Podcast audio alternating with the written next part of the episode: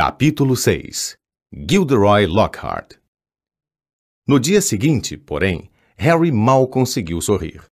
As coisas começaram a rolar morro abaixo desde o café da manhã no salão principal. As quatro mesas compridas, cada uma de uma casa, estavam cobertas de terrinas de mingau de aveia, travessas de peixe defumado, montanhas de torradas e pratos com ovos e bacon, sob o céu encantado hoje toldado por nuvens cinzentas.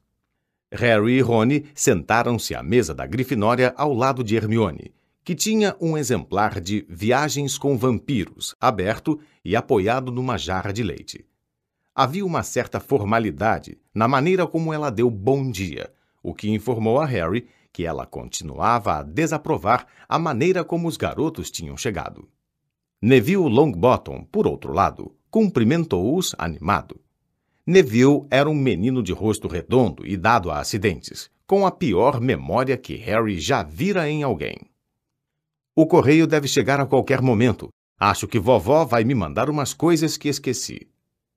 Harry mal tinha começado a comer o mingau quando, a confirmar o comentário, ouviu-se um rumorejo de asas, no alto, e uma centena de corujas entrou, descrevendo círculos pelo salão e deixando cair cartas e pacotes entre os alunos que tagarelavam.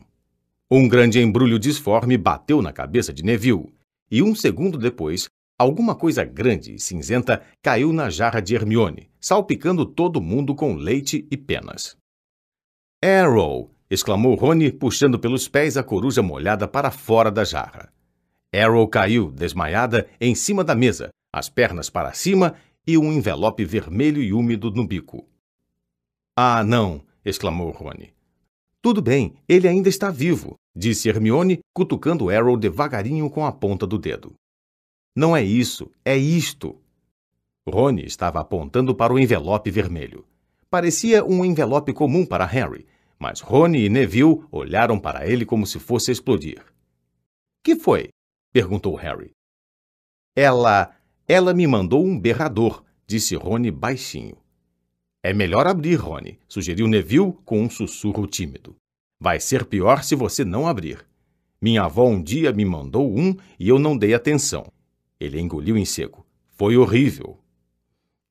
Harry olhava dos rostos paralisados dos amigos para o envelope vermelho. Que é um berrador? perguntou. Mas toda a atenção de Rony estava fixa na carta, que começara a fumegar nos cantos. Abra, insistiu Neville. Termina em poucos minutos. Rony estendeu a mão trêmula, tirou o envelope do bico de Arrow e abriu-o. Neville enfiou os dedos nos ouvidos. Uma fração de segundo depois, Harry descobriu o porquê. Pensou por um instante que o envelope explodira. Um estrondo encheu o enorme salão, sacudindo a poeira do teto. Roubar o carro! Eu não teria me surpreendido se o tivessem expulsado. Espere até ao pôr as mãos em você.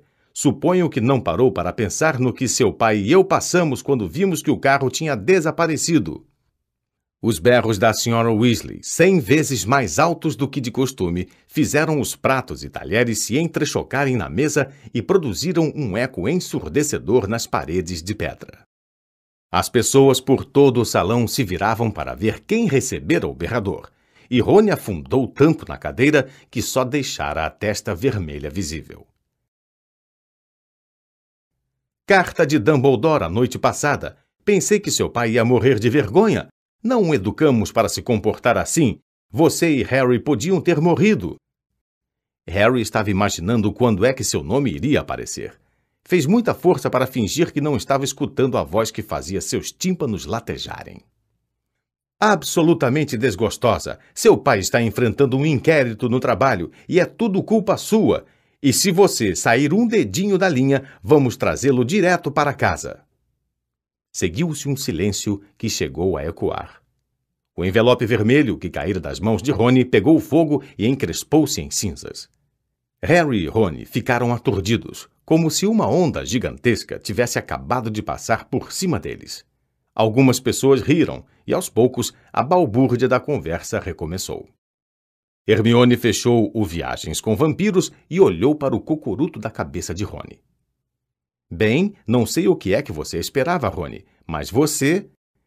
Não me diga que mereci, retrucou Rony com rispidez. Harry empurrou o prato de mingau. Suas entranhas queimavam de remorso. O Sr. Weasley estava enfrentando um inquérito no trabalho. Depois de tudo que o Sr. e a Sra. Weasley tinham feito por ele durante o verão. Mas não teve muito tempo para pensar nisso.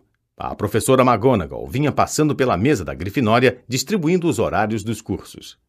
Harry recebeu o dele e viu que a primeira aula era uma aula dupla de herbologia com os alunos da Lufa-Lufa. Harry, Rony e Hermione deixaram o castelo juntos, atravessaram a horta e rumaram para as estufas, onde as plantas mágicas eram cultivadas. Pelo menos o berrador fizera uma coisa boa. Hermione parecia achar que tinham sido suficientemente castigados e voltar a ser absolutamente simpática. Ao se aproximarem das estufas, viram o resto da classe em pé, do lado de fora, esperando a professora Sprout. Harry, Rony e Hermione tinham acabado de se reunir à turma quando a professora surgiu caminhando pelo gramado, acompanhada de Gilderoy Lockhart. Ela trazia os braços carregados de bandagens. E, com outro aperto de remorso, Harry viu o salgueiro lutador ao longe, com vários ramos em tipóias. A professora Sprout era uma bruxinha atarracada que usava um chapéu remendado sobre os cabelos soltos. Geralmente, tinha uma grande quantidade de terra nas roupas, e suas unhas teriam feito tia Petúnia desmaiar. Gilderoy Lockhart, ao contrário, estava imaculado em suas espetaculares vestes azul turquesa, os cabelos dourados brilhando sob um chapéu também turquesa, com um galão dourado e perfeitamente assentado na cabeça. Ah, alô, pessoal! cumprimentou ele sorrindo para os alunos reunidos. Acabei de mostrar à professora Sprout a maneira certa de cuidar de um salgueiro lutador. Mas não quero que vocês fiquem com a ideia de que sou melhor do que ela em herbologia. Por acaso, encontrei várias dessas plantas exóticas nas minhas viagens. Estufa três hoje, rapazes, disse a professora Sprout, que tinha um ar visivelmente contrariado, bem diferente de sua habitual expressão animada. Houve um murmúrio de interesse. Até então, só tinham estudado na estufa número 1. A estufa 3 guardava plantas muito mais interessantes e perigosas. A professora Sprout tirou uma chave enorme do cinto e destrancou a porta. Harry sentiu um cheiro de terra molhada e fertilizante mesclados ao perfume pesado de umas flores enormes, do tamanho de sombrinhas, que pendiam do teto. Ia entrar em seguida a Rony e Hermione na estufa quando Lockhart estendeu a mão. Harry, estou querendo dar uma palavra. A senhora não se importa se ele se atrasar uns minutinhos, não é, professora Sprout? A julgar pela cara de desagrado da professora, ela se importava sim, mas Lockhart disse: É isso aí, e fechou a porta da estufa na cara dela. Harry, disse Lockhart, os dentões brancos faiscando ao sol quando ele balançou a cabeça. Harry, Harry, Harry. Completamente estupefato, Harry ficou calado. Quando ouvi, bem, é claro que foi tudo minha culpa, tive vontade de me chutar. Harry não fazia ideia do que é que o professor estava falando. Ia dizer isso quando Lockhart acrescentou: Nunca fiquei tão chocado em minha vida. Chegar a Hogwarts num carro voador. Bem, é claro, entendi na mesma hora por que você fez isso. Estava na cara. Harry, Harry, Harry. Era incrível como é que ele conseguia mostrar cada um daqueles dentes brilhantes até quando não estava falando. Teve uma provinha de publicidade, não foi? disse Lockhart. Ficou mordido. Esteve na primeira página comigo e não pôde esperar para repetir o feito. Ah, não, professor. Sabe. Harry, Harry, Harry, disse Lockhart, segurando-o pelo ombro. Eu compreendo. É natural querer mais depois de provar uma vez, e eu me culpo por ter lhe dado a oportunidade, porque a coisa não podia deixar de lhe subir a cabeça. Mas olha aqui, rapaz, você não pode começar a voar em carros para tentar chamar a atenção para a sua pessoa. É bom se acalmar, está bem? Tem muito tempo para isso quando for mais velho. É, é, sei o que está pensando. Tudo bem para ele, já é um bruxo internacionalmente conhecido. Mas quando eu tinha 12 anos, era um João Ninguém como você é agora. Diria até que era mais João Ninguém. Quero dizer, algumas pessoas já ouviram falar de você, não é mesmo? Todo aquele episódio com ele que não deve ser nomeado. Ele olhou para a cicatriz em forma de raio na testa de Harry. Eu sei, eu sei, não é tão bom quanto ganhar o prêmio do sorriso mais atraente do Semanário dos Bruxos cinco vezes seguidas, como eu. Mas é um começo, Harry. É um começo. Ele deu uma piscadela cordial a Harry e foi-se embora a passos largos. Harry continuou aturdido por alguns segundos. Depois, lembrando-se de que devia estar na estufa, abriu a porta e entrou sem chamar atenção. A professora Sprout estava parada atrás de uma mesa de cavalete no centro da estufa.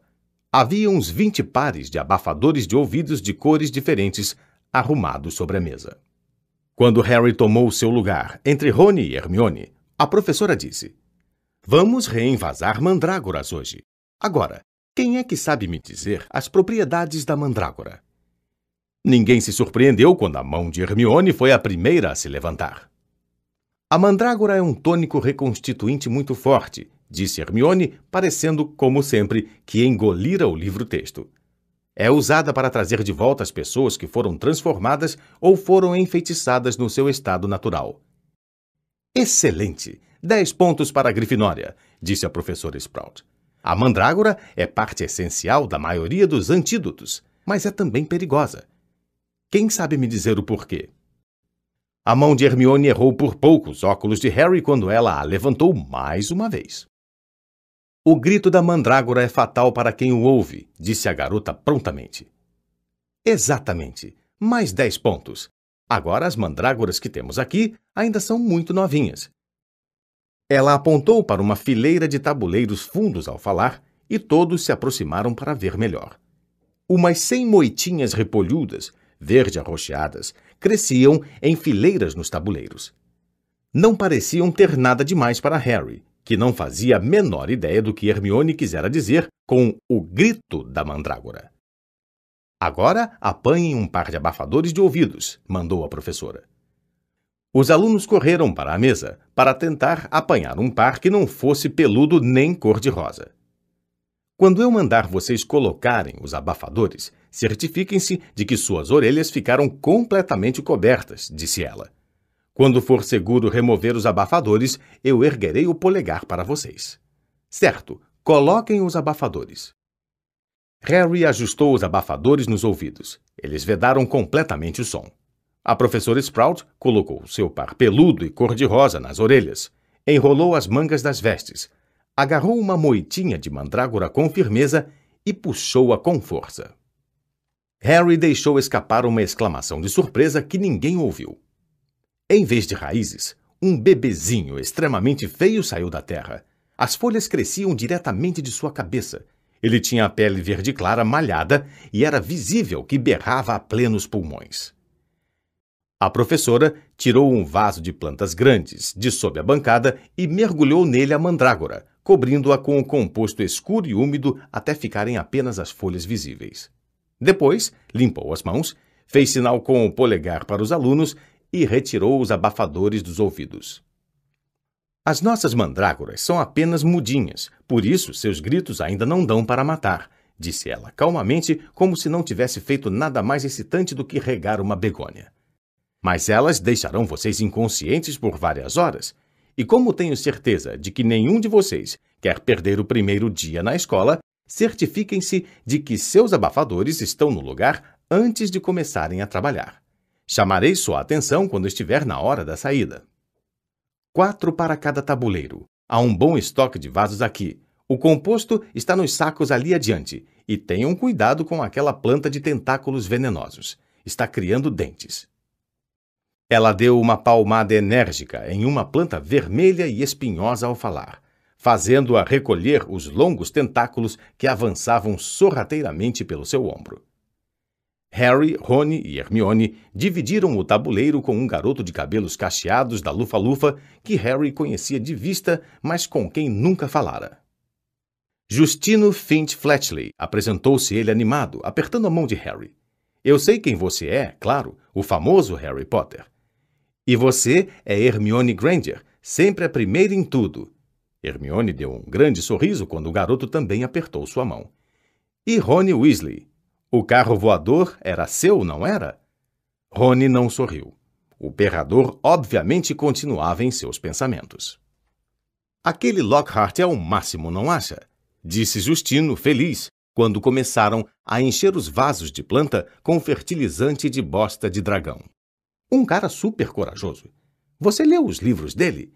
Eu teria morrido de medo se tivesse sido acuado em uma cabine telefônica por um lobisomem, mas ele continuou na dele e zás, simplesmente fantástico.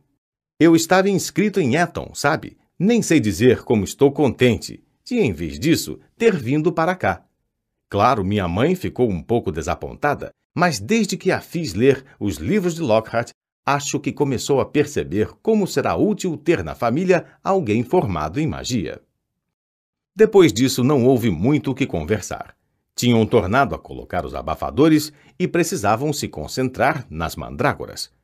A professora Sprout fizera a tarefa parecer extremamente fácil, mas não era. As mandrágoras não gostavam de sair da terra, mas tampouco pareciam querer voltar para ela. Contorciam-se, chutavam, sacudiam os pequenos punhos afiados e arreganhavam os dentes. Harry gastou dez minutos inteiros tentando espremer uma planta particularmente gorda dentro de um vaso. Lá pelo fim da aula, Harry, como todos os outros, estava suado, dolorido e coberto de terra. Eles voltaram ao castelo para se lavar rapidamente e então os alunos da Grifinória correram para a aula de transformações. As aulas da professora McGonagall eram sempre trabalhosas, mas a de hoje estava particularmente difícil. Tudo que Harry aprendera no ano anterior parecia ter se esvaído de sua cabeça durante o verão. Devia transformar um besouro em um botão mas a única coisa que conseguiu foi forçar o besouro a fazer muito exercício, pois o inseto corria por toda a superfície da carteira para fugir de sua varinha. Rony estava enfrentando um problema muito pior. Tinha remendado a varinha com um pouco de fita adesiva que pedira emprestada, mas a varinha parecia danificada para sempre. Não parava de estalar e faiscar nas horas mais estranhas, e cada vez que Rony tentava transformar o besouro, ela o envolvia em uma densa fumaça cinzenta que cheirava a ovos podres. Acidentalmente, ele esmagou o seu besouro com o cotovelo e teve que pedir um novo. A professora McGonagall não ficou nada satisfeita. Foi um alívio para Harry ouvir a sineta para o almoço. Seu cérebro parecia ter virado uma esponja espremida. Todos saíram da sala, exceto ele e Rony, que, furioso, dava golpes de varinha na carteira. Coisa burra, inútil! Escreva para casa pedindo uma nova, sugeriu Harry quando a varinha produziu uma saraivada de tiros feito um rojão. Ah, sim, e recebo outro berrador em resposta, disse Rony, enfiando na mochila a varinha que agora sibilava. A culpa é sua se sua varinha partiu. Os três amigos desceram para o refeitório, onde o humor de Rony não melhorou ao ver a coleção de botões perfeitos que Hermione mostrava ter feito na aula de transformações. Que vamos ter hoje à tarde? perguntou Harry, mudando de assunto depressa. Defesa contra as artes das trevas, respondeu Hermione na mesma hora. Por quê? perguntou Rony, apanhando o horário dela. Você sublinhou com coraçõezinhos as aulas de Lockhart. Hermione puxou o horário da mão de Rony, corando loucamente. Quando terminaram o almoço, os três saíram para o pátio nublado. Hermione se sentou em um degrau de pedra e tornou a enfiar o nariz em viagens com vampiros. Harry e Rony ficaram discutindo quadribol durante vários minutos até Harry perceber que estava sendo atentamente vigiado. Ao erguer os olhos, viu que o garoto miudinho de cabelos louros cinza, que ele vira experimentando o chapéu seletor na véspera, o encarava como que paralisado. Estava agarrado a um objeto que parecia uma máquina fotográfica de trouxas, e no momento em que Harry olhou para ele, ficou escarlate. Tudo bem, Harry? Sou Colin Creevy, disse o menino sem fôlego, adiantando-se hesitante. Sou da Grifinória também. Você acha que tem algum problema se Posso tirar uma foto? disse erguendo a máquina esperançoso. Uma foto? repetiu Harry sem entender. Para provar que conheci você, disse Colin Creevy, ansioso, aproximando-se mais. Sei tudo sobre você. Todo mundo me contou. Como foi que você sobreviveu quando você sabe quem tentou matá-lo e como foi que ele desapareceu e tudo mais, e como você ainda conserva a cicatriz em forma de raio na testa. Seus olhos esquadrinharam a raiz dos cabelos de Harry. E um garoto no meu dormitório disse que se eu revelar o filme na porção correta, as fotos vão se mexer. Colin inspirou profundamente, estremecendo de excitação, e disse: Isto aqui é fantástico, não acha? Eu não sabia que as coisas estranhas que eu fazia eram magia até receber uma carta de Hogwarts. Meu pai é leiteiro. Ele também não conseguia acreditar. Então estou tirando um montão de fotos para levar para ele. E seria bem bom se tivesse a sua. O garoto olhou para Harry como se implorasse. Quem sabe o seu amigo podia tirar e eu podia ficar ao seu lado. E depois você podia autografar a foto? Autografar a foto? Você está distribuindo fotos autografadas, Potter? A voz de Draco Malfoy, alta e desdenhosa, ecoou pelo pátio. Ele parara logo atrás de Colin, ladeado como sempre que estava em Hogwarts pelos capangas grandalhões, Crabbe e Goyle. Todo mundo em fila, gritou Malfoy para os outros alunos. Harry Potter está distribuindo fotos autografadas. Não, não estou não, disse Harry com raiva, cerrando os punhos. Cale a boca, Malfoy. Você está é com inveja, ouviu-se a voz fina de Colin, cujo corpo inteiro era da grossura do pescoço de Crabbe. Inveja? disse Malfoy, que não precisava mais gritar. Metade do pátio estava escutando. De quê? Não quero uma cicatriz nojenta na minha testa, muito obrigado. Por mim, não acho que ter a cabeça aberta faz ninguém especial. Crab e Goyle davam risadinhas idiotas. Vá comer lesmas, Malfoy, disse Rony furioso. Crab parou de rir e começou a esfregar os nós dos dedos de maneira ameaçadora. Cuidado, Weasley, caçoou Malfoy. Você não vai querer começar nenhuma confusão ou sua mamãe vai aparecer aqui para tirá-lo da escola. Ele imitou a voz aguda e penetrante. Se você sair um dedinho da linha. Um grupo de quintanistas da Sonserina que estava próximo deu gargalhadas ao ouvir isso. Weasley gostaria de ganhar uma foto autografada, Potter, riu-se Malfoy. Valeria mais do que a casa inteira da família dele. Rony brandiu a varinha emendada, mas Hermione fechou Viagens com Vampiros com um estalo e cochichou. Cuidado! Que está acontecendo? Que está acontecendo? Gilderoy Lockhart vinha em passos largos em direção à aglomeração, suas vestes turquesa rodopiando para trás. Quem é que está distribuindo fotos autografadas? Harry começou a falar, mas foi interrompido por Lockhart, que passou um braço pelos seus ombros e trovejou jovial. Não devia ter perguntado. Nos encontramos outra vez, Harry? Preso contra o corpo de Lockhart e ardendo de humilhação, Harry viu Malfoy sair de fininho, rindo-se para junto dos outros colegas. Vamos então, Sr. Creevy, disse Lockhart sorrindo para o garoto. Uma foto dupla, nada melhor, e nós dois podemos autografá-la para o senhor. Colin ajeitou a máquina e tirou a foto na hora em que a sineta tocava as costas do grupo, sinalizando o início das aulas da tarde. Está na hora! Vamos andando vocês aí! gritou Lockhart para os alunos e voltou ao castelo com Harry, que teve vontade de conhecer um bom feitiço para desaparecer, ainda preso ao professor. Uma palavra para o bom entendedor, Harry, disse Lockhart paternalmente quando entravam no castelo por uma porta lateral. Dei cobertura a você lá com o jovem Creevy. Se ele estivesse me fotografando também, os seus colegas não iriam pensar que você está se dando ares. Surdo aos murmúrios hesitantes de Harry, Lockhart arrebatou-o por um corredor ladeado por estudantes de olhos arregalados e subiu uma escada. Devo dizer que distribuir fotos autografadas nessa altura de sua carreira não é sensato. Parece meio presunçoso, Harry, para ser franco. Haverá um dia em que, como eu, você vai precisar ter uma pilha de fotos à mão onde quer que vá. Mas, ele deu uma risadinha, acho que você ainda não chegou lá. Ao chegarem à sala de aula de Lockhart, ele finalmente soltou Harry. O garoto endireitou as vestes e se dirigiu a uma carteira bem no fundo da sala, onde se ocupou em empilhar os sete livros de Lockhart diante dele, de modo que pudesse evitar olhar para o autor em carne e osso. O resto da classe entrou fazendo barulho, e Rony e Hermione se sentaram um de cada lado de Harry. Você podia ter fritado um ovo na cara, comentou Rony. É melhor rezar para a Creevy não conhecer a Gina, ou os dois vão começar um fã-clube do Harry Potter. Cale a boca, disse Harry ríspido. A última coisa que precisava era que Lockhart ouvisse a frase fã-clube do Harry Potter. Quando a classe inteira se sentou, Lockhart pigarreou alto e fez-se silêncio. Ele esticou o braço, apanhou o exemplar de Viagens com Trasgos de Neville Longbottom e ergueu-o para mostrar a própria foto na capa, piscando o olho. Eu, disse apontando a foto e piscando também.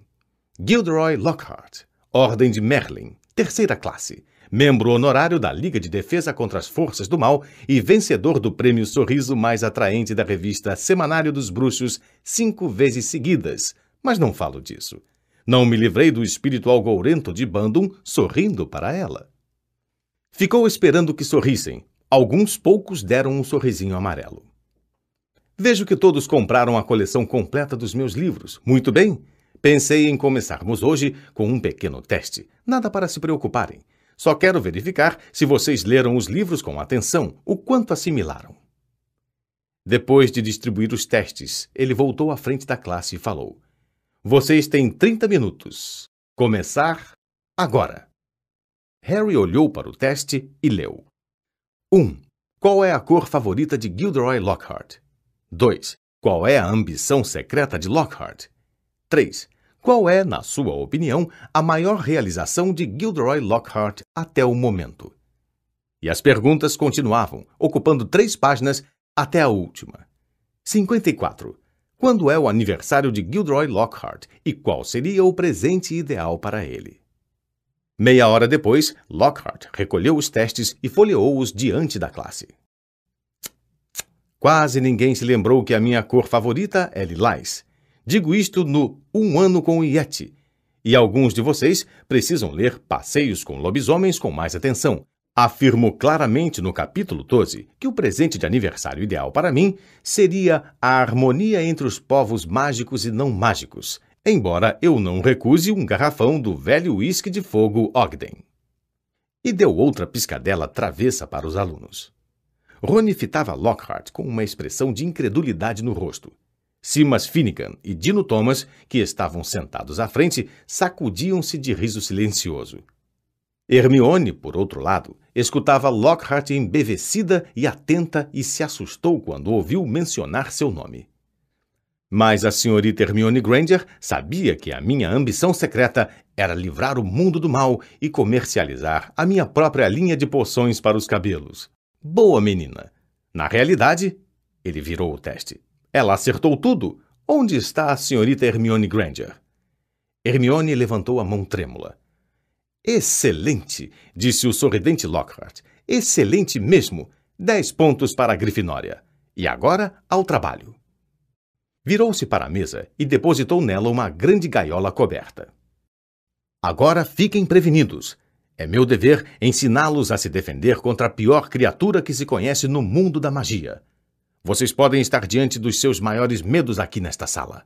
Saibam que nenhum mal vai lhes acontecer enquanto eu estiver aqui. Só peço que fiquem calmos. Sem querer, Harry se curvou para um lado da pilha de livros que erguera para dar uma olhada melhor na gaiola. Lockhart colocou a mão na cobertura. Dino e Simas pararam de rir agora. Neville se afundou em sua carteira na primeira fila. Peço que não gritem, recomendou Lockhart em voz baixa. Pode provocá-los. E a classe inteira prendeu a respiração. Lockhart puxou a cobertura com um gesto largo. Sim, senhores, disse teatralmente. Diabretes da Cornualha recém-capturados. Simas Finnegan não conseguiu se controlar. Deixou escapar uma risada pelo nariz que nem mesmo Lockhart poderia confundir com um grito de terror. Que foi? Ele sorriu para Simas. Bem, eles não são. não são muito perigosos, são? Engasgou-se Simas. Não tenha tanta certeza assim, disse Lockhart, sacudindo um dedo aborrecido para Simas. Esses bandidinhos podem ser diabolicamente astutos. Os diabretes eram azul elétrico e tinham uns 20 centímetros de altura. os rostos finos e as vozes tão agudas que pareciam um bando de periquitos fazendo algazarra. No instante em que a cobertura foi retirada, eles começaram a falar e a voar de maneira rápida e excitada, a sacudir as grades e a fazer caras esquisitas para as pessoas mais próximas. Certo, então, disse Lockhart em voz alta. Vamos ver o que vocês acham deles. E abriu a gaiola. Foi um pandemônio. Os diabretes disparavam em todas as direções como foguetes. Dois deles agarraram Neville pelas orelhas e o ergueram no ar. Vários outros voaram direto pelas janelas, fazendo cair uma chuva de estilhaços de vidro no canteiro. Os demais se puseram a destruir a sala de aula com mais eficiência do que um rinoceronte desembestado. Agarraram tinteiros e salpicaram a sala de tinta, picaram livros e papéis, arrancaram quadros das paredes, viraram a cesta de lixo, pegaram as mochilas e livros e os atiraram contra as vidraças quebradas. Em poucos minutos, metade da classe estava abrigada embaixo das carteiras e Neville pendurado no teto pelo lustre de ferro. Vamos, vamos! Reúnam eles! Reúnam eles! São apenas diabretes! gritou Lockhart. Ele enrolou as mangas, brandiu a varinha e berrou: Pesque pixi pestermone! As palavras não produziram efeito algum. Um dos diabretes se apoderou da varinha e atirou-a também pela janela. Lockhart engoliu em seco e mergulhou embaixo da mesa, escapando por pouco de ser esmagado por Neville, que despencou um segundo depois, quando o lustre cedeu. A sineta tocou e todos desembestaram para a saída. Na calma relativa que se seguiu, Lockhart levantou-se, viu Harry, Rony e Hermione, que estavam quase à porta, e disse: Bem, vou pedir a vocês que enfiem rapidamente os restantes de volta na gaiola. E passando pelos três, fechou a porta depressa. Dá para acreditar? Rugiu Rony quando um dos diabretes restantes lhe deu uma dolorosa mordida na orelha. Ele só quer nos dar uma experiência direta, disse Hermione, imobilizando dois diabretes ao mesmo tempo com um inventivo feitiço congelante e enfiando-os de volta na gaiola. Direta? disse Harry, que estava tentando agarrar um diabrete que dançava fora do seu alcance, dando-lhe língua. Mione, ele não tinha a menor ideia do que estava fazendo. Bobagem! Você leu os livros dele. Vê só todas as coisas incríveis que ele fez. Que ele diz que fez, murmurou Rony. Capítulo 7 Sangue ruim e vozes invisíveis. Harry dedicou muito tempo, nos dias seguintes, a desaparecer de vista sempre que Gilderoy Lockhart aparecia andando por um corredor. Mais difícil foi evitar Colin Creevy, que parecia ter decorado seu horário. Pelo visto, nada dava maior alegria a Colin do que dizer: Tudo bem, Harry? seis ou sete vezes por dia e ouvir Oi, Colin, em resposta, por maior irritação que Harry demonstrasse ao dizer isso. Edviges continuava aborrecida com Harry por causa da desastrada viagem de carro e a varinha de Rony continuava a funcionar mal, superando os próprios limites na sexta-feira na aula de feitiços, ao se atirar da mão de Rony e atingir o professor Flitwick bem no meio dos olhos, produzindo um grande furúnculo verde latejante no lugar em que bateu. Assim, entre uma coisa e outra, Harry ficou muito contente ao ver chegar o fim de semana. Ele, Rony e Mione estavam planejando visitar Hagrid no sábado de manhã. Harry, porém, foi acordado muito antes da hora que pretendera pelas sacudidas de Olívio Wood, capitão do time de quadribol da Grifinória. Que foi? perguntou Harry tonto de sono. Prática de quadribol, disse Wood. Vamos! Harry espiou pela janela apertando os olhos. Havia uma névoa rala cobrindo o céu rosa e dourado. Agora que acordara, ele não conseguia entender como podia estar dormindo com a algazarra que os passarinhos faziam. Olívio, disse ele com a voz rouca, o dia ainda está amanhecendo. Exato, respondeu Wood. Ele era um cestanista alto e forte, e naquele instante seus olhos brilhavam de fanático entusiasmo. Faz parte do nosso novo programa de treinamento. Ande, pegue a vassoura e vamos, disse Wood animado. Nenhum dos times começou a treinar ainda. Vamos ser os primeiros a dar a partida este ano. Aos bocejos e tremores, Harry saiu da cama e tentou encontrar as vestes de quadribol. Muito bem, disse Wood. Te encontro no campo daqui a 15 minutos. Depois de procurar o uniforme vermelho do time e vestir uma capa para se aquecer, Harry rabiscou um bilhete para Rony explicando onde fora e desceu a escada em caracol até a sala comunal, a Nimbus 2000 ao ombro. Acabara de chegar ao buraco do retrato quando ouviu um estardalhaço às suas costas. E Colin Creevy apareceu correndo escada abaixo, a máquina fotográfica balançando feito louca ao pescoço e alguma coisa segura na mão. Ouvi alguém dizer o seu nome na escada, Harry. Olhe só o que tenho aqui. Mandei revelar, queria lhe mostrar. Harry examinou, confuso, a foto que Colin sacudia debaixo do seu nariz. Numa foto preto e branco, um Lockhart em movimento puxava com força um braço que Harry reconhecia como seu. Ficou satisfeito ao ver que o seu eu fotográfico resistia bravamente e recusava se deixar arrastar para dentro da foto. Enquanto Harry observava, Lockhart desistiu e se largou, ofegante, contra a margem branca da foto. Você autografa? perguntou Colin ansioso. Não, disse Harry sem rodeios, olhando para os lados para verificar se a sala estava realmente deserta. Desculpe, Colin. Estou com pressa. Prática de quadribol.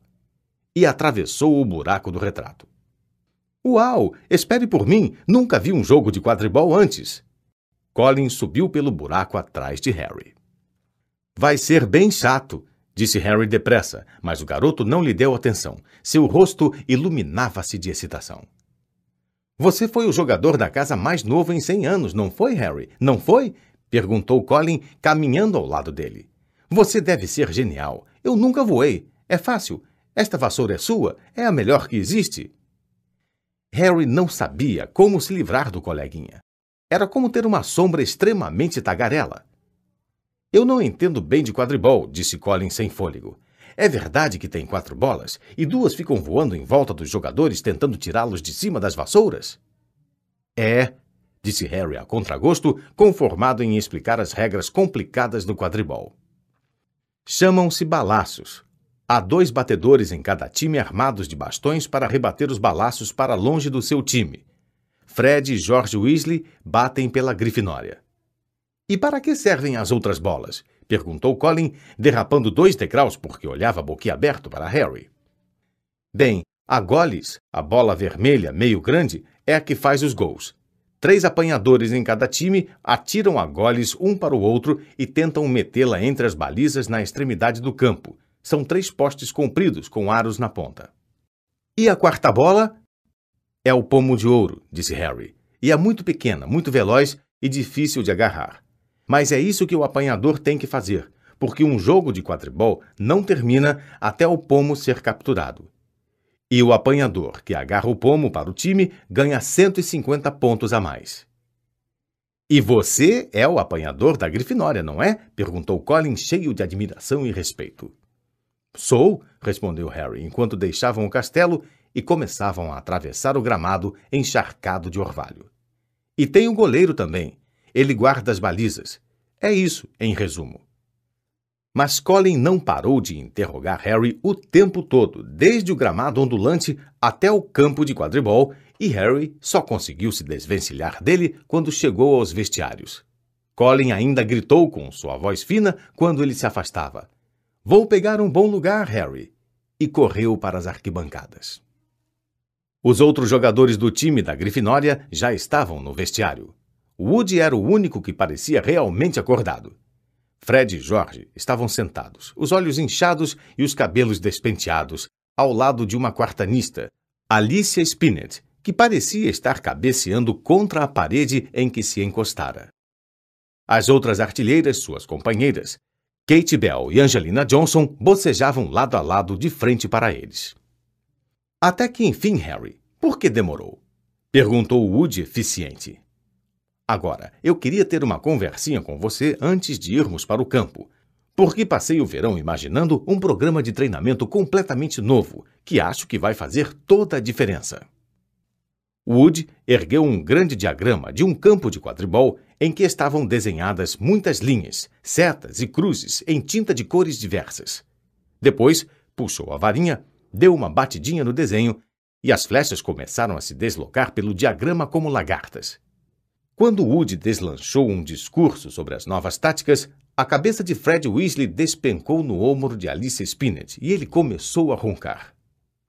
O primeiro quadro levou quase 20 minutos para ser explicado, mas havia outro por baixo daquele, e um terceiro por baixo do segundo. Harry mergulhou num estupor durante a falação interminável de Wood. Então, disse Wood, finalmente arrancando Harry de uma irrealizável fantasia sobre o que estaria comendo no café da manhã naquele instante no castelo. Ficou claro? Alguma pergunta? Tenho uma pergunta, Olívio, disse Jorge, que acordara assustado. Você não podia ter explicado tudo isso ontem, quando a gente estava acordado? Wood não gostou. Agora ouçam aqui vocês todos, disse amarrando a cara. Nós devíamos ter ganho a taça de quadribol no ano passado. Somos, sem favor nenhum, o melhor time da escola. Mas, infelizmente, devido a circunstâncias fora do nosso controle, Harry se mexeu cheio de culpa no banco. Estivera inconsciente na ala hospitalar no último jogo do ano anterior, o que significava que a Grifinória tivera um jogador a menos e sofrera sua pior derrota em 300 anos. Woody esperou um instante para recuperar o próprio controle. A última derrota, visivelmente, continuava a torturá-lo. Então, este ano vamos treinar mais do que jamais treinamos. Muito bem, vamos colocar as nossas teorias em prática, gritou Wood, agarrando a vassoura e saindo do vestiário. As pernas dormentes e ainda bocejando, o time o acompanhou. Tinham passado tanto tempo no vestiário que o sol já estava todo de fora, embora ainda se vissem restos de névoa sobre o gramado do estádio. Quando Harry entrou em campo, viu Rony e Mione sentados nas arquibancadas. Vocês ainda não acabaram? gritou Rony surpreso. Nem começamos, respondeu Harry, olhando com inveja a torrada com geleia que Rony e Mione tinham trazido do salão. Woody esteve ensinando novas jogadas ao time. Ele montou na vassoura, meteu o pé no chão para dar impulso e saiu voando. O ar frio da manhã bateu em seu rosto, acordando-o com muito mais eficiência do que a longa conversa de Wood. Era uma sensação maravilhosa estar de volta a um campo de quadribol. Harry sobrevoou o estádio a toda velocidade, apostando corrida com Fred e George. Que clique-clique esquisito é esse? gritou Fred enquanto faziam uma volta rápida. Harry olhou para as arquibancadas. Colin estava sentado em um dos lugares mais altos, a máquina fotográfica levantada, tirando fotos seguidas, o som estranhamente ampliado no estádio deserto. Olhe para cá, Harry, para cá! gritava-se esganiçando. Quem é aquele? perguntou Fred. Não faço a menor ideia, mentiu Harry, dando uma bombeada na vassoura que o levou o mais longe possível de Colin. Que é que está acontecendo? perguntou Wood, franzindo a testa enquanto cortava o ar em direção a eles. Por que aquele aluninho do primeiro ano está tirando fotos? Não gosto disto. Pode ser um espião da Sonserina tentando descobrir o nosso novo programa de treinamento. Ele é da Grifinória, informou Harry depressa. E o pessoal da Sonserina não precisa de espião, Olívio, acrescentou Jorge. Por que você está dizendo isso? perguntou Woody irritado. Porque eles vieram pessoalmente, respondeu Jorge apontando. Vários alunos de vestes verdes estavam entrando em campo, de vassouras na mão. Eu não acredito, sibilou Woody indignado. Reservei o campo para hoje. Vamos cuidar disso.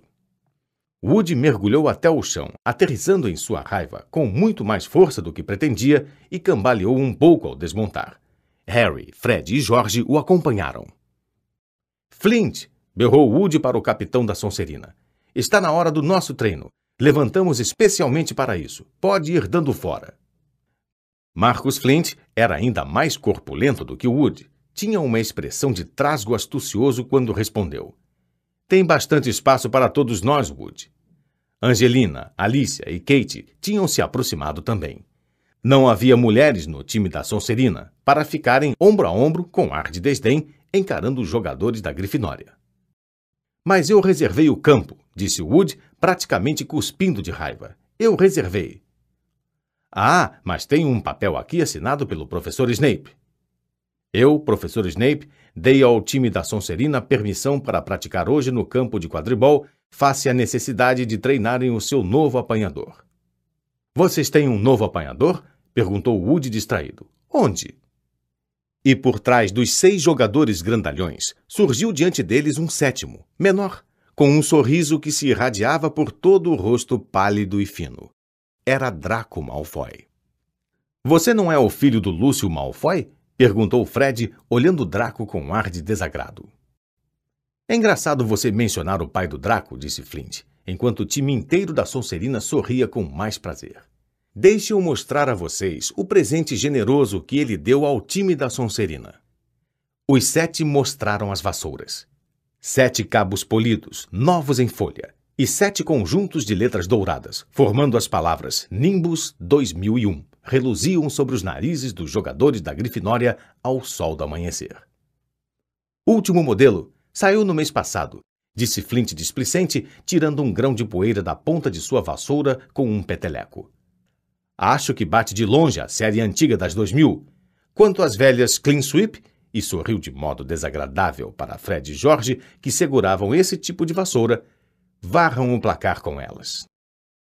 Nenhum dos jogadores da Grifinória conseguiu pensar em nada para dizer naquele instante.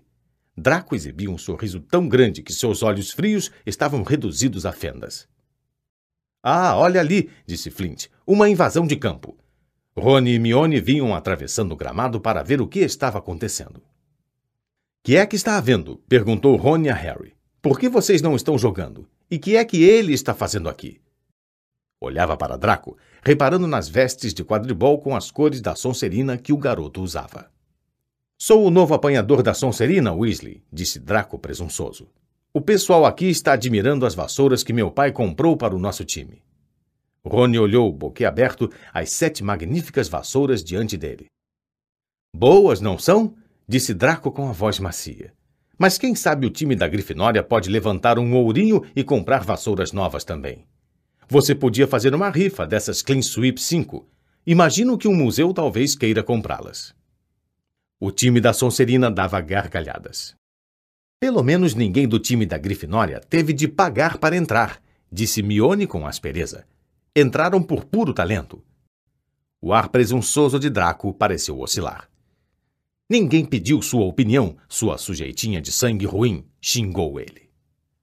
Harry percebeu na hora que Draco dissera uma coisa realmente ofensiva, porque houve um tumulto instantâneo em seguida às suas palavras. Flint teve que mergulhar na frente de Draco para impedir que Fred e George se atirassem contra ele. Alicia gritou com voz aguda: Como é que você se atreve? E Rony mergulhou a mão nas vestes, puxou a varinha e gritou: Você vai me pagar! E apontou a varinha, furioso, para a cara de Draco, por baixo do braço de Flint. Um estrondo muito forte ecoou pelo estádio, e um jorro de luz verde saiu da ponta oposta da varinha de Rony, atingiu-o na barriga e o atirou de costas na grama. Rony, Rony, você está bem? gritou Mione. Rony abriu a boca para falar, mas não saiu nada. Em vez disso, ele soltou um poderoso arroto e várias lesmas caíram de sua boca para o colo. O time da Sonserina ficou paralisado de tanto rir. Flint, dobrado pela cintura, tentava se apoiar na vassoura nova. Draco caíra de quatro, dando murros no chão. Os alunos da Grifinória agrupavam-se em torno de Rony, que não parava de arrotar lesmas enormes. Ninguém parecia querer tocar nele. É melhor levarmos o Rony para a casa de Hagrid. É mais perto, disse Harry a Mione, que concordou cheia de coragem, e os dois levantaram o amigo pelos braços. Que aconteceu, Harry? Que aconteceu? Ele está doente? Mas você pode curá-lo, não pode? Colin descera correndo das arquibancadas e agora dançava em volta dos meninos que saíam de campo. Rony deu um enorme suspiro e mais lesmas rolaram pelo seu peito. Ah! exclamou Colin fascinado, erguendo a máquina fotográfica. Pode manter ele parado, Harry? Sai da frente, Colin, disse Harry com raiva. Ele e Mione carregaram Rony para fora do estádio e atravessaram os jardins em direção à orla da floresta. Estamos quase lá, Rony, disse Mione quando a cabana do guarda-caça tornou-se visível. Você vai ficar bom num instante. Estamos quase chegando. Estavam a uns cinco metros da casa de Hagrid quando a porta de entrada se abriu, mas não foi Hagrid que apareceu. Gilderoy Lockhart, hoje com vestes lilás clarinho, vinha saindo.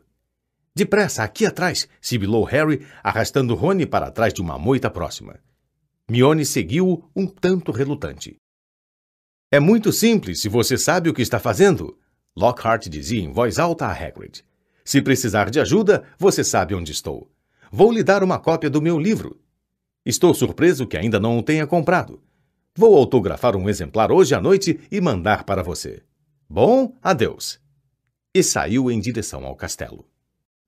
Harry esperou até Lockhart desaparecer de vista, então puxou Rony da moita até a porta de Hagrid. Bateram apressados. Hagrid abriu na mesma hora, parecendo muito rabugento, mas seu rosto se iluminou quando viu quem era. Estive pensando quando é que vocês viriam me ver. Entrem, entrem. Achei que podia ser o professor Lockhart outra vez. Harry e Mione ajudaram Rony a entrar na cabana sala e quarto, que tinha uma cama enorme em um canto, uma lareira com um fogo vivo no outro. Hagrid não pareceu perturbado com o problema das lesmas de Rony, que Harry explicou em poucas palavras enquanto baixava o amigo em uma cadeira. Melhor para fora do que para dentro, disse Hagrid animado, baixando com ruído uma grande bacia de cobre na frente do menino. Ponha todas para fora, Rony. Acho que não há nada a fazer, exceto esperar que a coisa passe, disse Mione ansiosa, observando Rony se debruçar na bacia. É um feitiço difícil de fazer em condições ideais, ainda mais com uma varinha quebrada. Hagrid ocupou-se pela cabana preparando chá para os meninos. Seu cão de caçar javalis, Canino fazia festas a Harry sujando-o todo. Que é que Lockhart queria com você, Hagrid? Perguntou Harry, coçando as orelhas de Canino. Estava me dando conselhos para manter um poço livre de algas, rosnou Hagrid, tirando um galo meio depenado de cima da mesa bem esfregada e pousando nela o bule de chá. Como se eu não soubesse. E ainda fez farol sobre um espírito agourento que ele espantou. Se uma única palavra do que disse for verdade, eu como a minha chaleira. Não era hábito de Hagrid criticar os professores de Hogwarts, e Harry olhou-o surpreso. Mione, porém, disse num tom mais alto do que de costume. Acho que você está sendo injusto. É óbvio que o professor Dumbledore achou que ele era o melhor candidato para a vaga. Ele era o único candidato, disse Hagrid, oferecendo-lhes um prato de quadradinhos de chocolate enquanto Rony tossia e vomitava na bacia. E quero dizer, o único mesmo. Está ficando muito difícil encontrar alguém para ensinar defesa contra as artes das trevas. As pessoas não andam muito animadas para assumir esta função. Estão começando a achar que está enfeitiçada. Ultimamente, ninguém demorou muito nela. Agora me contem, disse Hagrid, indicando Rony com a cabeça. Quem é que ele estava tentando enfeitiçar? Malfoy chamou Mione de alguma coisa. Deve ter sido muito ruim, porque ele ficou furioso. Foi ruim, disse Rony rouco, erguendo-se, lívido e suado até a superfície da mesa. Malfoy chamou Mione de sangue ruim, Hagrid. Rony tornou a sumir debaixo da mesa e um novo jorro de lesmas caiu. Hagrid pareceu indignado. Ele não fez isso. Fez sim, confirmou Mione, mas eu não sei o que significa. Percebi que era uma grosseria muito grande, é claro. É praticamente a coisa mais ofensiva que ele podia dizer, ofegou Rony, voltando. Sangue ruim é o pior nome para alguém que nasceu trouxa, sabe? Que não tem pais bruxos. Existem uns bruxos, como os da família de Malfoy, que se acham melhores do que todo mundo porque têm o que as pessoas chamam de sangue puro. Ele deu um pequeno arroto e uma única lesma caiu em sua mão estendida. Ele a atirou à bacia e continuou. Quero dizer, nós sabemos que isso não faz a menor diferença. Olha só o Neville Longbottom. Ele tem sangue puro e sequer consegue pôr um caldeirão em pé do lado certo. E ainda não inventaram um feitiço que a nossa Mione não saiba fazer, disse Hagrid orgulhoso, fazendo Mione ficar púrpura de tão corada. E é uma coisa revoltante chamar alguém de... Começou Rony, enxugando a testa suada com a mão trêmula. Sangue sujo, sabe? Sangue comum. É ridículo. A maioria dos bruxos hoje em dia é mestiça. Se não tivéssemos casado com trouxas, teríamos desaparecido da terra. Ele teve uma ânsia de vômito e tornou a desaparecer de vista. Bem, não posso censurá-lo por querer enfeitiçar Draco, disse Hagrid alto para encobrir o barulho das lesmas que caíam na bacia. Mas talvez tenha sido bom a sua varinha ter errado. Acho que Lúcio Malfoy viria na mesma hora à escola se você tivesse enfeitiçado o filho dele. Pelo menos você não se meteu em apuros. Harry teria gostado de lembrar que o apuro não podia ser pior do que ter lesmas saindo da boca, mas não pôde. Os quadradinhos de chocolate de Hagrid tinham grudado seus maxilares. Harry, disse Hagrid abruptamente como se tivesse lhe ocorrido um pensamento repentino. Tenho uma reclamação sobre você. Ouvi falar que andou distribuindo fotos autografadas. Como é que não ganhei nenhuma? Furioso, Harry desgrudou os dentes. Não andei distribuindo fotos autografadas, disse alterado. Se Lockhart continua a espalhar esse boato. Mas então ele viu que Hagrid estava rindo. Só estou brincando, disse, dando palmadinhas amigáveis nas costas de Harry, fazendo-o enfiar a cara na mesa. Eu sabia que não tinha dado. Eu disse a Lockhart que você não precisava fazer isso.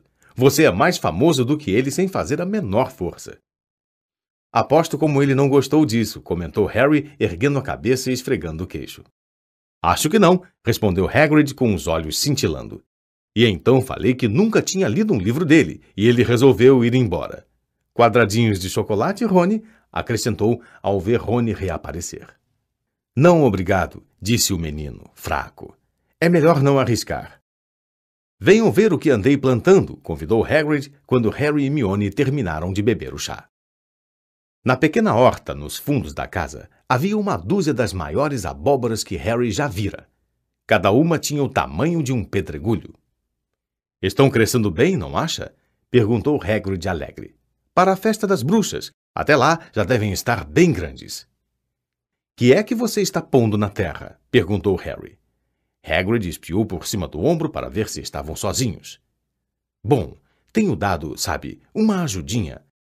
Harry reparou no guarda-chuva florido de Hagrid encostado na parede dos fundos da cabana. Harry sempre tivera razões para acreditar até aquele momento que aquele guarda-chuva não era bem o que parecia. Na verdade, tinha a forte impressão de que a velha varinha escolar de Hagrid se escondia dentro dele. O guarda-caça fora expulso de Hogwarts no terceiro ano, mas Harry nunca descobrira a razão. Era só mencionar o assunto e ele pigarreava alto e se tornava misteriosamente surdo até que se mudasse de assunto. Um feitiço de engorda? perguntou Mione num tom de quem se diverte e desaprova. Bem, você fez um bom trabalho. Foi o que a sua irmãzinha disse, comentou Hagrid, fazendo sinal a Rony. Encontrei-a ainda ontem. Hagrid olhou de esguelha para Harry, a barba mexendo. Ela me disse que estava só dando uma olhada pelos jardins, mas eu calculo que estava na esperança de encontrar alguém na minha casa. E piscou para Harry. Se alguém me perguntasse, ela é uma que não recusaria uma foto. Ah, cala a boca, disse Harry. Rony deu uma risada abafada e o chão ficou cheio de lesmas. Cuidado! rugiu Hagrid, puxando Rony para longe das suas preciosas abóboras. Era quase hora do almoço e, como Harry só comera uns quadradinhos de chocolate desde o amanhecer, estava doido para voltar à escola e almoçar. Eles se despediram de Hagrid e regressaram ao castelo. Rony tossia de vez em quando, mas só vomitou duas lesminhas. Mal tinham entrado no saguão quando ouviram uma voz. Aí estão vocês, Potter, Weasley. A professora McGonagall veio em direção a eles com a cara séria. Vocês dois vão cumprir suas detenções hoje à noite. O que nós fizemos, professora? perguntou Rony, contendo nervoso um arroto. Você vai polir as pratas na sala de troféus com o Sr. Filch. E nada de magia, Weasley, no muque. Rony engoliu em seco. Argo Filch, o zelador, era detestado por todos os alunos da escola. E você, Potter, vai ajudar o professor Lockhart a responder às cartas dos fãs. Ah, professora, não posso ir também para a sala de troféus? perguntou Harry desesperado. É claro que não, respondeu ela, erguendo as sobrancelhas. O professor Lockhart fez questão de que fosse você. Oito horas em ponto, os dois. Harry e Ron entraram curvados no salão principal, no pior estado de ânimo possível. Hermione atrás deles, com aquela expressão: Bom, vocês desobedeceram o regulamento. Harry nem apreciou o empadão tanto quanto pretendera. Os dois, ele e Rony, acharam que tinham se dado muito mal. Filch vai me prender lá a noite inteira, disse Rony com a voz deprimida. Nada de magia. Deve ter umas cem taças naquela sala. Não entendo nada de limpeza de trouxas. Eu trocaria com você numa boa, disse Harry num tom cavo. Treinei um bocado com os Dursley. Responder às cartas dos fãs de Lockhart, ele vai ser um pesadelo. A tarde de sábado pareceu se evaporar no que pareceu um segundo. Já eram cinco para as oito. E Harry já ia se arrastando pelo corredor do segundo andar em direção à sala de Lockhart. Cerrou os dentes e bateu na porta. A porta se escancarou na mesma hora. Lockhart sorria para ele. Ah, aqui temos o bagunceiro! exclamou. Entre, Harry, entre. Rebrilhando nas paredes, à luz das muitas velas, havia uma quantidade de fotografias emolduradas de Lockhart. Havia até algumas autografadas. Outra grande pilha aguardava sobre a mesa. Você pode endereçar os envelopes, disse Lockhart a Harry, como se isso fosse um prêmio. O primeiro vai para Gladys Gudgeon, que Deus a abençoe, uma grande fã minha. Os minutos se arrastaram. Harry deixou a voz de Lockhart passar por ele, respondendo ocasionalmente um e certo e sim. Vez por outra, ele captava uma frase do tipo: A fama é um amigo infiel, Harry. Ou A celebridade é o que ela faz. Lembre-se disto. As velas foram se consumindo, fazendo a luz dançar sobre os muitos rostos de Lockhart que o observavam. Harry estendeu a mão dolorida para o que lhe pareceu ser o milésimo envelope e escreveu o endereço de Verônica Smethley. Deve estar quase na hora de sair, pensou Harry infeliz. Por favor, tomara que esteja quase na hora. Então ele ouviu uma coisa. Uma coisa muito diferente do ruído das velas que espirravam já no finzinho e a tagarelice de Lockhart sobre os fãs. Foi uma voz. Uma voz de congelar o tutano dos ossos uma voz venenosa e gélida de tirar o fôlego. Venha, venha para mim. Me deixe rasgá-lo, me deixe rompê-lo, me deixe matá-lo. Harry deu um enorme pulo e, com isso, fez aparecer um enorme borrão na rua de Verônica Smethley. Que? exclamou em voz alta. Eu sei, disse Lockhart. Seis meses inteiros encabeçando a lista dos livros mais vendidos. Bati todos os recordes. Não, disse Harry assustado. Essa voz. Perdão? disse Lockhart, parecendo intrigado. Que voz? Aquela, a voz que disse: O senhor não ouviu? Lockhart estava olhando para Harry muito surpreso. Do que é que você está falando, Harry? Talvez você esteja ficando com sono? Nossa, olhe só a hora. Estamos aqui há quase quatro horas. Eu nunca teria acreditado. O tempo voou, não acha? Harry não respondeu. Apurava os ouvidos para captar novamente a voz, mas não havia som algum, exceto Lockhart a lhe dizer que não devia esperar uma moleza como aquela todas as vezes que pegasse uma detenção. Sentindo-se atordoado, Harry foi-se embora. Era tão tarde que a sala comunal da Grifinória estava quase vazia. Harry subiu direto ao dormitório. Rony ainda não voltara. Harry vestiu o pijama, meteu-se na cama e esperou. Meia hora depois, Rony apareceu, aconchegando o braço direito e trazendo um forte cheiro de líquido de polimento para o quarto escuro. Os meus músculos estão em cãibra, gemeu, afundando-se na cama. Quatorze vezes ele me fez dar brilho naquela taça de quadribol antes de ficar satisfeito. E tive mais um acesso de lesmas em cima de um prêmio especial por serviços prestados à escola. Levou séculos para retirar as lesmas. Como foi com o Lockhart? Em voz baixa, para não acordar Neville, Dino e Simas, Harry contou a Rony exatamente o que ouvira. E Lockhart disse que não estava ouvindo nada? perguntou Rony. Harry podia até vê-lo franzindo a testa ao luar. Você acha que ele estava mentindo? Mas não entendo. Mesmo alguém invisível teria tido que abrir a porta. Eu sei, disse Harry recostando-se na cama de colunas e fixando o olhar no dossel. Eu também não entendo. Capítulo 8 A festa do aniversário de morte. Outubro chegou, espalhando pelos jardins uma friagem úmida que entrava pelo castelo. Madame Pomfrey, a enfermeira, esteve muito ocupada com uma repentina onda de gripe entre professores, funcionários e alunos. Sua poção reanimadora fazia efeito instantâneo, embora deixasse quem a bebia fumegando pelas orelhas durante muitas horas. Gina Weasley, que andava pálida, foi intimada por Percy a tomar a poção. A fumaça saindo por baixo dos seus cabelos, muito vivos, dava a impressão de que a cabeça inteira estava em chamas.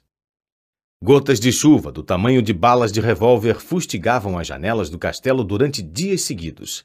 As águas do lago subiram, os canteiros de flores viraram um rio lamacento, e as abóboras de Hagrid ficaram do tamanho de um barraco. O entusiasmo de Olivia Wood pelas sessões de treinamento regulares, no entanto, não esfriou. Razão por que Harry pôde ser encontrado, no fim de uma tarde de sábado tempestuosa, nas vésperas do Dia das Bruxas, voltando à Torre da Grifinória, encharcado até os ossos e coberto de lama. Mesmo tirando a chuva e o vento, não fora um treino alegre. Fred e Jorge, que tinham andado espionando o time da Sonserina, tinham visto com os próprios olhos a velocidade das novas Nimbus 2001. Eles comentaram que o time da Sonserina parecia sete borrõezinhos cortando o céu com a velocidade de mísseis. Quando Harry vinha acabrunhado pelo corredor deserto, encontrou alguém que parecia tão preocupado quanto ele. Nick, quase sem cabeça, o fantasma da torre da Grifinória, olhava desanimado pela janela, murmurando para si mesmo. Não satisfaz os requisitos. Pouco mais de um centímetro, se tanto. Oi, Nick, cumprimentou Harry. Olá, olá, assustou-se ele olhando para os lados. Usava um elegante chapéu emplumado sobre a longa cabeleira crespa e uma túnica com rufos, que escondia o fato do seu pescoço estar quase completamente separado da cabeça. Nick era transparente como fumaça, e Harry via através dele o céu escuro e a chuva torrencial lá fora. Você parece preocupado, jovem Potter, disse Nick, dobrando ao falar uma carta transparente e guardando-a no interior do gibão. Você também, disse Harry. Ah! Nick, quase sem cabeça, fez um aceno com a mão elegante. Uma questão de menor importância. Não é que eu queira realmente entrar. Achei que devia me candidatar, mas pelo visto não satisfaço as exigências. Apesar do seu tom leve, tinha no rosto uma expressão de muita amargura. Mas a pessoa pensaria, não é? Disse ele de repente, tirando mais uma vez a carta do bolso que ter levado 45 golpes de machado cego no pescoço qualificaria alguém a entrar para a caça sem cabeça? Ah, sim, respondeu Harry, que obviamente deveria concordar. Quero dizer, ninguém gostaria mais do que eu que o corte tivesse sido rápido e limpo e que minha cabeça tivesse realmente caído. Quero dizer, teria me poupado muita dor e ridículo. No entanto, Nick, quase sem cabeça, abriu a carta com uma sacudidela e leu furioso. Só podemos aceitar caçadores cujas cabeças tenham se separado dos corpos. O senhor compreenderá que, do contrário, seria impossível os sócios participarem das atividades de caça como balanço de cabeça a cavalo e polo de cabeça. É com o maior pesar, portanto, que devemos informar-lhe que o senhor não satisfaz as nossas exigências. Com os nossos cumprimentos, Sir Patrício Delaney Podmore. Espumando de raiva, Nick, quase sem cabeça, guardou a carta. Pouco mais de um centímetro de pele e um tendão seguram minha cabeça, Harry. A maioria das pessoas acharia que fui decapitado, mas. Ah, não, não é o bastante para o senhor realmente decapitado Podmore. Nick, quase sem cabeça, respirou fundo várias vezes e então disse, num tom muito mais calmo: Então, o que é que o está preocupando? Tem alguma coisa que eu possa fazer? Não, disse Harry, a não ser que saiba onde podemos arranjar sete Nimbus 2001 de graça para o nosso jogo contra Sonse... O resto da frase de Harry foi abafado por um miado agudo de alguém junto aos seus calcanhares. Ele olhou e deu com um par de olhos amarelos que mais pareciam globos de luz. Era Madame Norra, a gata esquelética e cinzenta que o zelador, Argofield, usava como uma espécie de delegada na sua luta incansável contra os estudantes. É melhor você sair daqui, Harry, disse Nick depressa. Filch não está de bom humor, pegou a gripe e uns alunos do terceiro ano, sem querer, grudaram miolos de sapo pelo teto da masmorra 5. Ele esteve limpando a manhã inteira e se vir você pingando lama para todo lado. Certo, disse Harry se afastando do olhar acusador de Madame Norra, mas não foi suficientemente rápido. Atraído ao local pela força misteriosa que parecia ligá-lo àquela gata nojenta, Argo Filch irrompeu de repente pela tapeçaria à direita de Harry, chiando furioso à procura do infrator.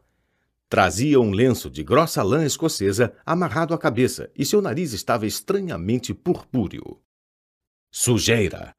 Gritou, os maxilares tremendo, os olhos assustadoramente saltados, apontando a poça de lama que pingava das vestes de quadribol de Harry.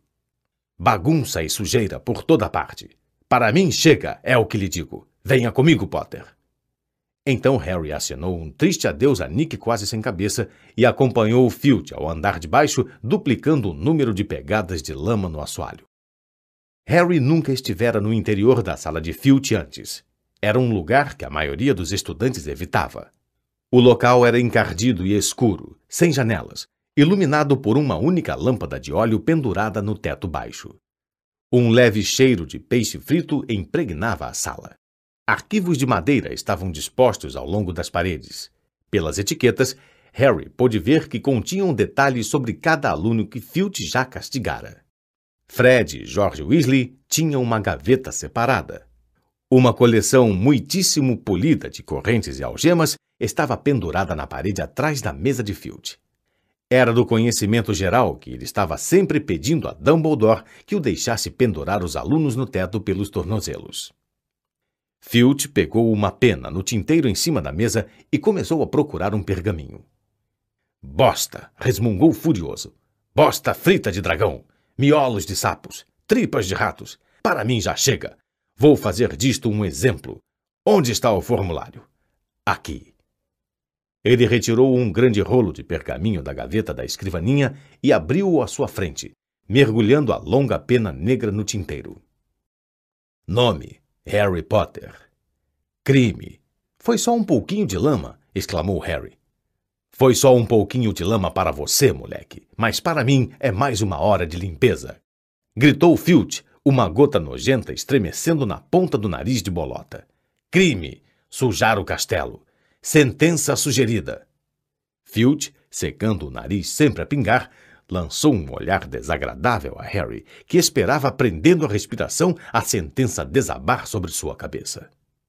Mas quando Filch baixou a pena, ouviu-se um forte estampido no teto da sala, que fez a lâmpada a óleo chocalhar.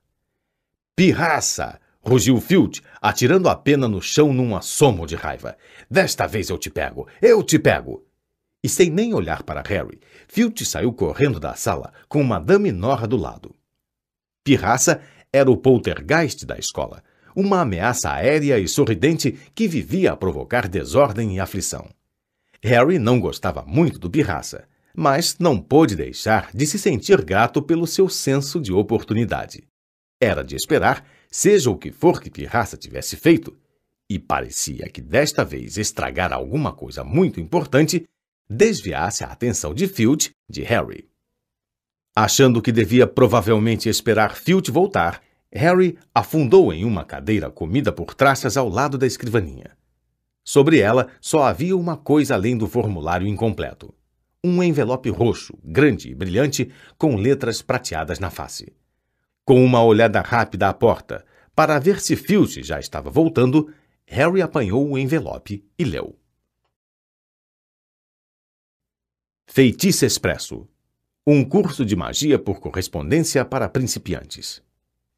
Intrigado, Harry sacudiu o envelope aberto e puxou o maço de pergaminhos que havia dentro com inscrições prateadas dizendo: Você se sente antiquado no mundo da magia moderna? Vê-se inventando desculpas para não executar feitiços simples? Ouve caçoadas por manejar tão mal uma varinha de condão? Temos a solução. Feitiço Expresso é um curso inteiramente novo que garante resultados rápidos e fácil assimilação. Centenas de bruxos e bruxas já se beneficiaram com o método do Feitiço Expresso. Madame Z. Nettles of Topsham nos escreve. Eu não tinha memória para guardar encantamentos e minhas poções eram motivo de riso na família. Agora, depois do curso Feitiço Expresso, sou o centro das atenções nas festas e meus amigos me pedem a receita da minha solução cintilante. Bruxo DJ Prod of Didsbury nos conta. Minha mulher costumava caçoar dos meus feitiços pouco eficazes, mas depois de um mês no seu fabuloso feitiço expresso, consegui transformá-la num iaque. Muito obrigado, feitiço expresso. Fascinado, Harry correu os dedos pelo resto do conteúdo do envelope. Para que na vida Filch queria um curso feitiço expresso? Será que isto queria dizer que ele não era um bruxo formado? Harry estava começando a ler a lição 1. Como segurar sua varinha. Algumas dicas úteis. Quando o ruído de passos arrastados pelo corredor lhe avisara que Filch estava voltando. Harry enfiou o pergaminho de volta no envelope e atirou-o sobre a mesa pouco antes da porta se abrir. Filch exibia um ar triunfante. Aquele armário que desaparece foi muitíssimo valioso, disse todo alegre a Madame Nora. Vamos acabar com o pirraça desta vez, minha doce. Seus olhos pousaram em Harry, e daí correram para o envelope do feitiço expresso, que, o garoto percebeu tarde demais, fora colocado meio metro mais longe do que estava antes. A cara serosa de Filch ficou vermelho tijolo. Harry se preparou para uma maré de fúria.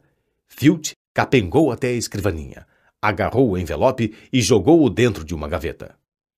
Você, você leu? gaguejou. Não, mentiu Harry depressa. Filch torcia as mãos nodosas. Se eu sonhar que você leu a minha, minha não, a correspondência de um amigo, seja como for, mas. Harry olhava fixo para ele, assustado. Filch nunca parecera mais furioso. Seus olhos saltavam, um tique nervoso estremecia sua bochecha mole e o lenço escocês não melhorava sua aparência.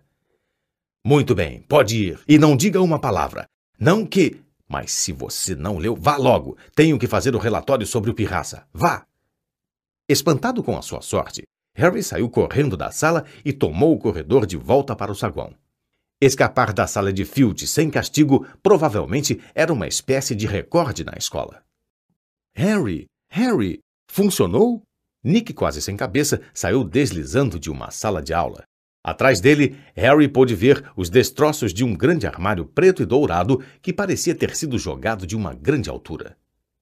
Convenci Pirraça a largá-lo bem em cima da sala de Filch, disse Nick ansioso. Achei que iria distraí-lo. Aquilo foi você? perguntou Harry grato.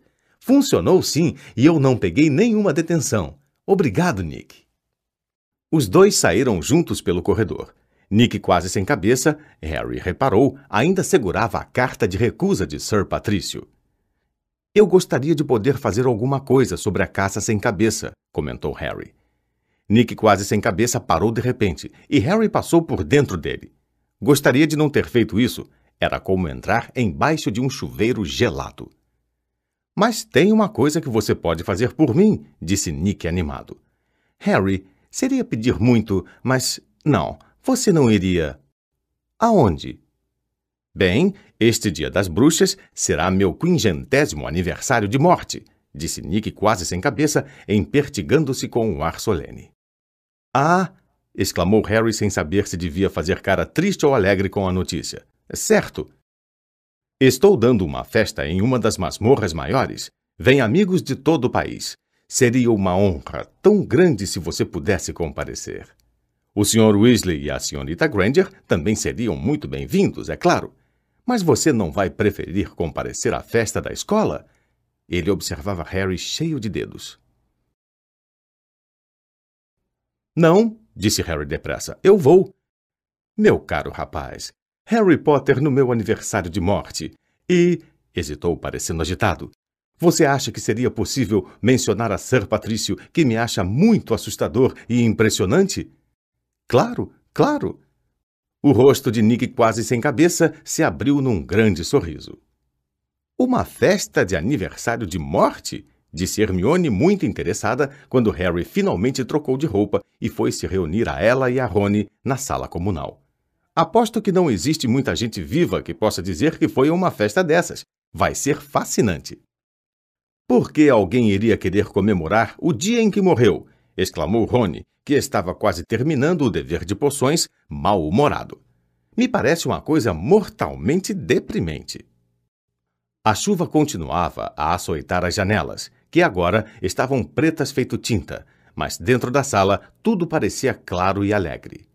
As chamas da lareira iluminavam as inúmeras poltronas fofas, onde os alunos estavam sentados lendo, conversando, fazendo o dever de casa, ou, no caso de Fred e George Weasley, tentando descobrir o que aconteceria se a pessoa fizesse uma salamandra comer um fogo filibusteiro. Fred salvara o lagarto de couro laranja que vive no fogo de uma aula de O Trato das Criaturas Mágicas, e ele agora fumegava suavemente em cima de uma mesa rodeada de meninos curiosos.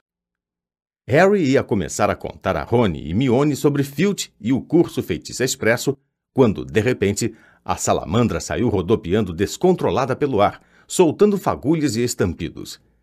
A visão de Percy berrando de ficar rouco com Fred e Jorge, a exibição espetacular de estrelas cor de tangerina que jorravam da boca da salamandra e sua fuga para a lareira, acompanhada de explosões, afugentaram Filch e o envelope do feitiço expresso da cabeça de Harry. Até chegar o dia das bruxas, Harry já se arrependera de sua promessa precipitada de ir à festa do aniversário de morte. O resto da escola estava animado com a proximidade da festa das bruxas. O salão principal fora decorado com os morcegos vivos de sempre. As enormes abóboras de Hagrid tinham sido recortadas para fazer lanternas tão grandes que cabiam três homens dentro. E havia boatos de que Dumbledore contratara uma trupe de esqueletos dançarinos para divertir o pessoal. Promessa é dívida, Mione lembrou a Harry com ar de mandona. Você disse que iria ao aniversário de morte. Então, às sete horas, Harry, Rony e Mione passaram direto pela porta do salão principal, apinhado de gente, que brilhava convidativo com pratos de ouro e velas, e tomaram o caminho das masmorras. O corredor que levava à festa de Nick quase sem cabeça tinha sido iluminado também com velas em toda a sua extensão, embora o efeito não fosse nada alegre. Eram velas longas, finas e pretas, de luz azul, que projetavam uma claridade fantasmagórica mesmo nos rostos de gente viva. A temperatura caía a cada passo que davam. Quando Harry estremeceu e puxou as vestes mais para junto do corpo, ouviu um som que lembrava mil unhas arranhando um imenso quadro negro. Será que isso é música? cochichou Rony. Eles dobraram um canto e viram Nick quase sem cabeça, parado em um portal adornado com reposteiros de veludo negro. Meus caros amigos, disse ele pesaroso, sejam bem-vindos, sejam bem-vindos. Fico tão contente que tenham podido vir. E tirou o chapéu emplumado, fazendo uma reverência e indicando a porta. Era uma cena incrível. A masmorra continha centenas de pessoas esbranquiçadas e translúcidas, a maioria deslizando por uma pista de dança, valsando ao som medonho de 30 serrotes musicais tocados por uma orquestra reunida em cima de uma plataforma drapeada de negro. Um lustre no alto projetava uma luz azul meia-noite com outras mil velas negras. A respiração dos garotos se condensava, formando uma névoa à frente deles. Parecia que estavam entrando em uma câmara frigorífica. Vamos dar uma circulada? Sugeriu Harry, querendo esquentar os pés. Cuidado para não atravessar ninguém, recomendou Rony, nervoso, e os três saíram contornando a pista de dança. Passaram por um grupo de freiras soturnas, um homem vestido de trapos que usava correntes, e o frade gordo, um alegre fantasma da lufa-lufa, que conversava com um cavalheiro que tinha uma flecha espetada na testa. Harry não se surpreendeu ao ver que os outros fantasmas davam distância ao Barão Sangrento, um fantasma da Sonserina, muito magro, de olhos arregalados e coberto de manchas de sangue prateado. Ah, não! exclamou Mione parando de repente. Deem meia volta, deem meia volta. Não quero falar com a murta que geme. Quem? perguntou Harry ao retrocederem. Ela assombra um boxe no banheiro das meninas no primeiro andar, disse Mione. Ela assombra um boxe? É. O boxe esteve quebrado o ano inteiro porque ela não para de ter acessos de raiva e inundar o banheiro. Eu nunca entrei lá sempre que pude evitar. É horrível tentar fazer xixi com ela gemendo do lado. Olhem, comida! exclamou Rony. Do lado oposto da masmorra havia uma longa mesa, também coberta de veludo negro. Eles se aproximaram pressurosos, mas no instante seguinte pararam de chofre, horrorizados. O cheiro era bem desagradável. Grandes peixes podres estavam dispostos em belas travessas de prata. Bolos carbonizados estavam arrumados em salvas. Havia uma grande terrina de picadinho de miúdos de carneiro cheio de vermes, um pedaço de queijo coberto de uma camada de mofo esverdeado e o orgulho do buffet, um enorme bolo cinzento em forma de sepultura, com os dizeres em glacê de asfalto. Sir Nicholas de Minsme Porpington, falecido em 31 de outubro de 1492. Harry observou, espantado, um fantasma imponente se aproximar da mesa, abaixar-se e atravessá-la, a boca aberta, de modo a engolir um salmão fedorento. O senhor pode provar a comida quando a atravessa? perguntou-lhe Harry. Quase, respondeu o fantasma triste e se afastou. Imagino que tenham deixado o peixe apodrecer para acentuar o gosto, disse Mione em tom de quem sabe das coisas, apertando o nariz e se debruçando para examinar o picadinho pútrido. Podemos ir andando? Estou me sentindo enjoado, disse Rony. Nem bem tinham se virado, porém, quando um homenzinho saiu voando de repente de debaixo da mesa e parou no ar diante deles. Alô, pirraça! cumprimentou Harry cauteloso. Ao contrário dos fantasmas à volta, Pirraça, o poltergeist, era o oposto de pálido e transparente. Usava um chapéu de festa laranja vivo, uma gravata borboleta giratória e exibia um largo sorriso no rosto largo e maldoso. Aperitivos? disse simpático, oferecendo aos garotos uma tigela de amendoins cobertos de fungo. Não, muito obrigada, disse Mione. Ouvi você falando da coitada da Murta, disse Pirraça, os olhos dançando. Que grosseria com a coitada. Ele tomou fôlego e berrou. Oi, Murta! Ah, não, pirraça, não conte a ela o que eu disse. Ela vai ficar realmente chateada, cochichou Mione frenética. Não falei por mal. Ela não me incomoda. Ah, alô, Murta. O fantasma tarracado de uma moça deslizou até eles. Tinha a cara mais triste que Harry já vira, meio oculta por cabelos escorridos e espessos e óculos perolados. Que foi? perguntou aborrecida. Como vai, Murta? Cumprimentou Mione, fingindo animação. Que bom ver você fora do banheiro. Murta fungou. A senhorita Granger estava mesmo falando em você, disse Pirraça sonsamente ao ouvido da Murta. Só estava dizendo, dizendo como você está bonita esta noite, completou Mione, fechando a cara para pirraça. Murta olhou para Mione desconfiada. Você está caçoando de mim, disse, lágrimas prateadas marejando rapidamente os seus olhos penetrantes. Não, sério, eu não acabei de falar como a Murta está bonita? Falou Mione, cutucando dolorosamente Harry e Rony nas costelas. Ah, claro, falou! Não mintam para mim, exclamou Murta, as lágrimas agora escorrendo livremente pelo rosto, enquanto Pirraça, feliz, dava risadinhas por cima do ombro dela. Vocês acham que não sei como as pessoas me chamam pelas costas? Murta gorda, murta feiosa, murta infeliz, chorona, apática. Você esqueceu do espinhenta? sibilou Pirraça ao ouvido dela. A murta que geme prorrompeu em soluços aflitos e fugiu da masmorra. Pirraça disparou atrás dela, jogando amendoins mofados e gritando: Espinhenta! Espinhenta! Ah, meu Deus! lamentou-se Hermione. Nick, quase sem cabeça, agora deslizava por entre os convidados em direção aos garotos. Estão se divertindo? Ah, claro! Mentiram. Um número de convidados bem grande, disse Nick quase sem cabeça, orgulhoso. A rainha viúva veio lá de Kent. Está quase na hora do meu discurso. É melhor eu ir avisar a orquestra. A orquestra, porém, parou de tocar naquele exato instante. E todas as pessoas da masmorra se calaram, olhando para os lados excitadas, ao ouvirem uma trompa de caça. Ah, lá vamos nós, disse Nick quase sem cabeça, amargurado.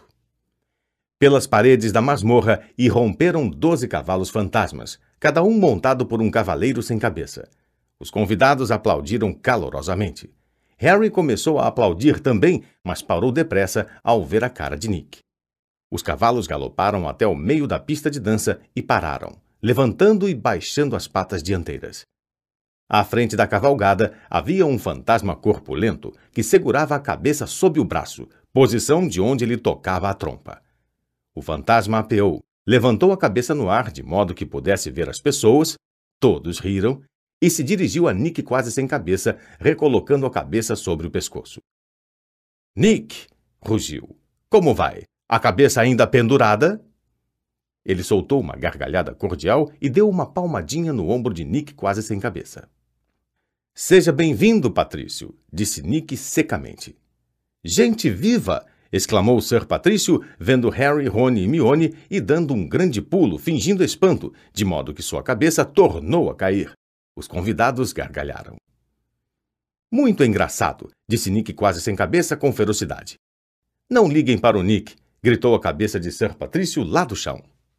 Ainda está aborrecido porque não o deixamos se associar à caçada. Mas quero dizer, Olhem só para ele. Acho, disse Harry depressa, a um olhar significativo de Nick. Nick é muito assustador e. Ha! gritou a cabeça de Sir Patrício. Aposto como ele lhe pediu para dizer isso. Se todos pudessem me dar atenção, está na hora do meu discurso, avisou Nick quase sem cabeça em voz alta, caminhando com firmeza até o pódio e tomando posição sob a luz de um refletor azul gelo. Meus saudosos cavalheiros, damas e senhores, tenho o grande pesar. Mas ninguém ouviu muito mais do que isso. Sir Patrício e os caçadores sem cabeça começaram uma partida de hóquei de cabeça e as pessoas foram se virando para assistir. Nick, quase sem cabeça, tentou em vão reconquistar sua plateia, mas desistiu quando a cabeça de Sir Patrício passou navegando por ele em meio aos berros de vivas. Harry, por esta altura, estava sentindo muito frio, para não falar na fome. Não dá para aguentar muito mais que isso, murmurou Rony, os dentes batendo quando a orquestra tornou a entrar em ação e os fantasmas voltaram à pista de dança. Vamos, concordou Harry. Os três saíram em direção à porta, acenando com a cabeça e sorrindo para todos que olhavam, e um minuto depois estavam andando depressa pelo corredor cheio de velas. Talvez o pudim ainda não tenha acabado, disse Rony esperançoso, seguindo à frente em direção à escada do saguão de entrada. E então Harry ouviu. Rasgar, romper, matar. Era a mesma voz, a mesma voz gélida e assassina que ouvira na sala de Lockhart. Ele parou quase tropeçando, apoiando-se na parede de pedra, escutando com toda a atenção, olhando para os lados, apertando os olhos para ver nos dois sentidos do corredor mal iluminado. Harry, que é que você. É aquela voz de novo. Fiquem quietos, um minuto. Tanta fome. Tanto tempo. Ouçam, disse Harry com urgência, e Rony e Mione pararam, observando-o. Matar. Hora de matar. A voz foi ficando mais fraca. Harry tinha certeza de que estava se afastando. Se afastando para o alto. Uma mistura de medo e excitação se apoderou dele ao fixar o olhar no teto escuro. Como é que ela podia estar se afastando para o alto? Seria um fantasma para quem tetos de pedra não faziam diferença? Por aqui! gritou ele e começou a subir correndo as escadas para o saguão. Não adiantava querer ouvir nada ali. O vozerio na festa do salão principal ecoava pelo saguão. Harry subiu correndo a escadaria de mármore até o primeiro andar, com Rony e Mione nos seus calcanhares. Harry, que é que estamos? Psiu! Harry apurou os ouvidos. Longe, vinda do andar de cima e cada vez mais fraca, ele ouviu a voz. Sinto o cheiro de sangue. Sinto o cheiro de sangue. Sentiu um aperto no estômago Vai matar alguém! gritou ele, e sem dar atenção aos rostos perplexos de Rony e Mione, subiu correndo o lance seguinte de escada, três degraus de cada vez, tentando escutar, apesar do barulho que seus passos faziam. Harry precipitou-se pelo segundo andar. Rony e Mione ofegantes atrás dele, e não parou até entrar no último corredor deserto. Harry, do que é que você estava falando? Perguntou Rony, enxugando o suor do rosto. Eu não ouvi nada. Mas Mione soltou uma súbita exclamação, apontando para o corredor. Olhem! Alguma coisa brilhava na parede em frente. Eles se aproximaram devagarinho, apertando os olhos para ver na penumbra. Alguém tinha pintado palavras de uns 30 centímetros na parede entre as duas janelas, que refulgiam à luz das chamas das tochas. A câmara secreta foi aberta. Inimigos do herdeiro, cuidado. Que coisa é aquela pendurada ali embaixo? perguntou Rony com um ligeiro tremor na voz. Ao se aproximarem, Harry quase escorregou. Havia uma grande poça de água no chão. Rony e Mione o seguraram e continuaram a avançar devagar até a mensagem, os olhos fixos na sombra escura embaixo. Os três logo perceberam o que era e deram um salto para trás espalhando água. Madame Nora, a gata do zelador, estava pendurada pelo rabo em um suporte de tocha. Estava dura como um pau, os olhos arregalados e fixos.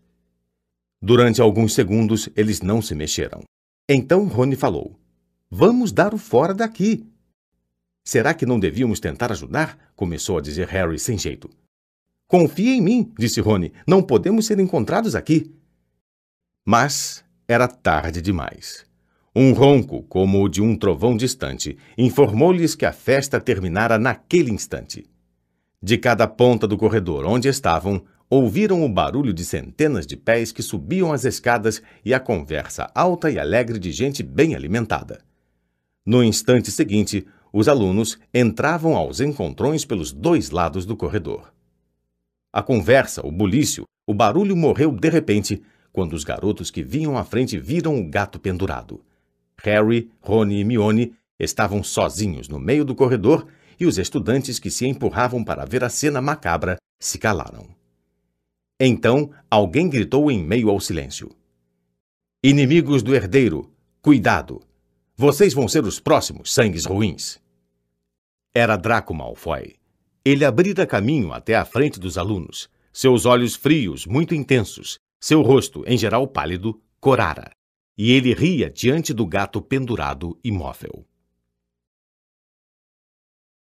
Capítulo 9 A pichação na parede.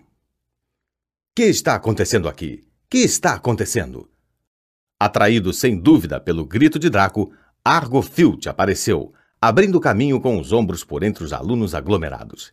Então, ele viu Madame Norra e recuou, levando as mãos ao rosto, horrorizado. Minha gata! Minha gata! Que aconteceu a Madame Norra? gritou ele. E seus olhos saltados pousaram em Harry. Você! gritou. Você! Você assassinou a minha gata! Você a matou! Vou matá-lo! Vou. Argo! Dumbledore chegara à cena, seguido de vários professores. Em segundos passou por Harry, Rony e Hermione e soltou Madame Norra do porta-archote. Venha comigo, Argo, disse a Filch. Os senhores também, Sr. Potter, Sr. Weasley e Srta. Granger. Lockhart deu um passo à frente pressuroso. A minha sala fica mais próxima, diretor. Logo aqui em cima. Por favor, fique à vontade. Muito obrigado, Gilderoy, disse Dumbledore. Os presentes se afastaram para os lados em silêncio para deixá-los passar. Lockhart, com um ar agitado e importante, acompanhou Dumbledore, apressado. O mesmo fizeram a professora McGonagall e o professor Snape. Ao entrarem na sala escura de Lockhart, ouviram uma agitação passar pelas paredes. Harry viu vários Lockharts nas molduras se esconderem, com os cabelos presos em rolinhos. O verdadeiro Lockhart acendeu as velas sobre a escrivaninha e se afastou um pouco. Dumbledore pôs Madame Norra na superfície polida e começou a examiná-la. Harry, Rony e Hermione trocaram olhares tensos e se sentaram, observando, em cadeiras fora do círculo iluminado pelas velas. A ponta do nariz comprido e curvo de Dumbledore estava a menos de três centímetros do pelo de Madame Norra. Ele a examinou atentamente através dos óculos de meia-lua, apalpou-a e cutucou-a com os dedos longos. A professora McGonagall estava curvada, quase tão próxima, os olhos apertados. Snape esticava-se por trás deles, meio na sombra, com uma expressão estranhíssima no rosto. Era como se estivesse fazendo força para não sorrir. E Lockhart andava à volta do grupo oferecendo sugestões. Decididamente foi um feitiço que a matou. Provavelmente a tortura transmogrifiana. Já a usaram muitas vezes. Que pena que eu não estava presente. Conheço exatamente o contrafeitiço que a teria salvado. Os comentários de Lockhart eram pontuados pelos soluços secos e violentos de Field. Ele se afundara em uma cadeira ao lado da escrivaninha, incapaz de olhar para Madame Norra, o rosto coberto com as mãos. Por mais que detestasse Field, Harry não pôde deixar de sentir uma certa pena dele, embora não tanta quanto a que sentia de si mesmo. Se Dumbledore acreditasse em Field, o garoto com certeza seria expulso. Dumbledore agora murmurava palavras estranhas para si mesmo, tocando Madame Norra com a varinha, mas nada aconteceu. Ela continuava parecendo que fora empalhada recentemente. Lembro-me de algo muito parecido que aconteceu em Ouagadougou, disse Lockhart. Uma série de ataques. A história completa se encontra na minha autobiografia. Naquela ocasião, pude fornecer aos habitantes da cidade vários amuletos que resolveram imediatamente o problema. As fotografias de Lockhart na parede concordavam com a cabeça quando ele falava. Uma delas se esquecera de tirar a rede dos cabelos. Finalmente, Dumbledore se ergueu.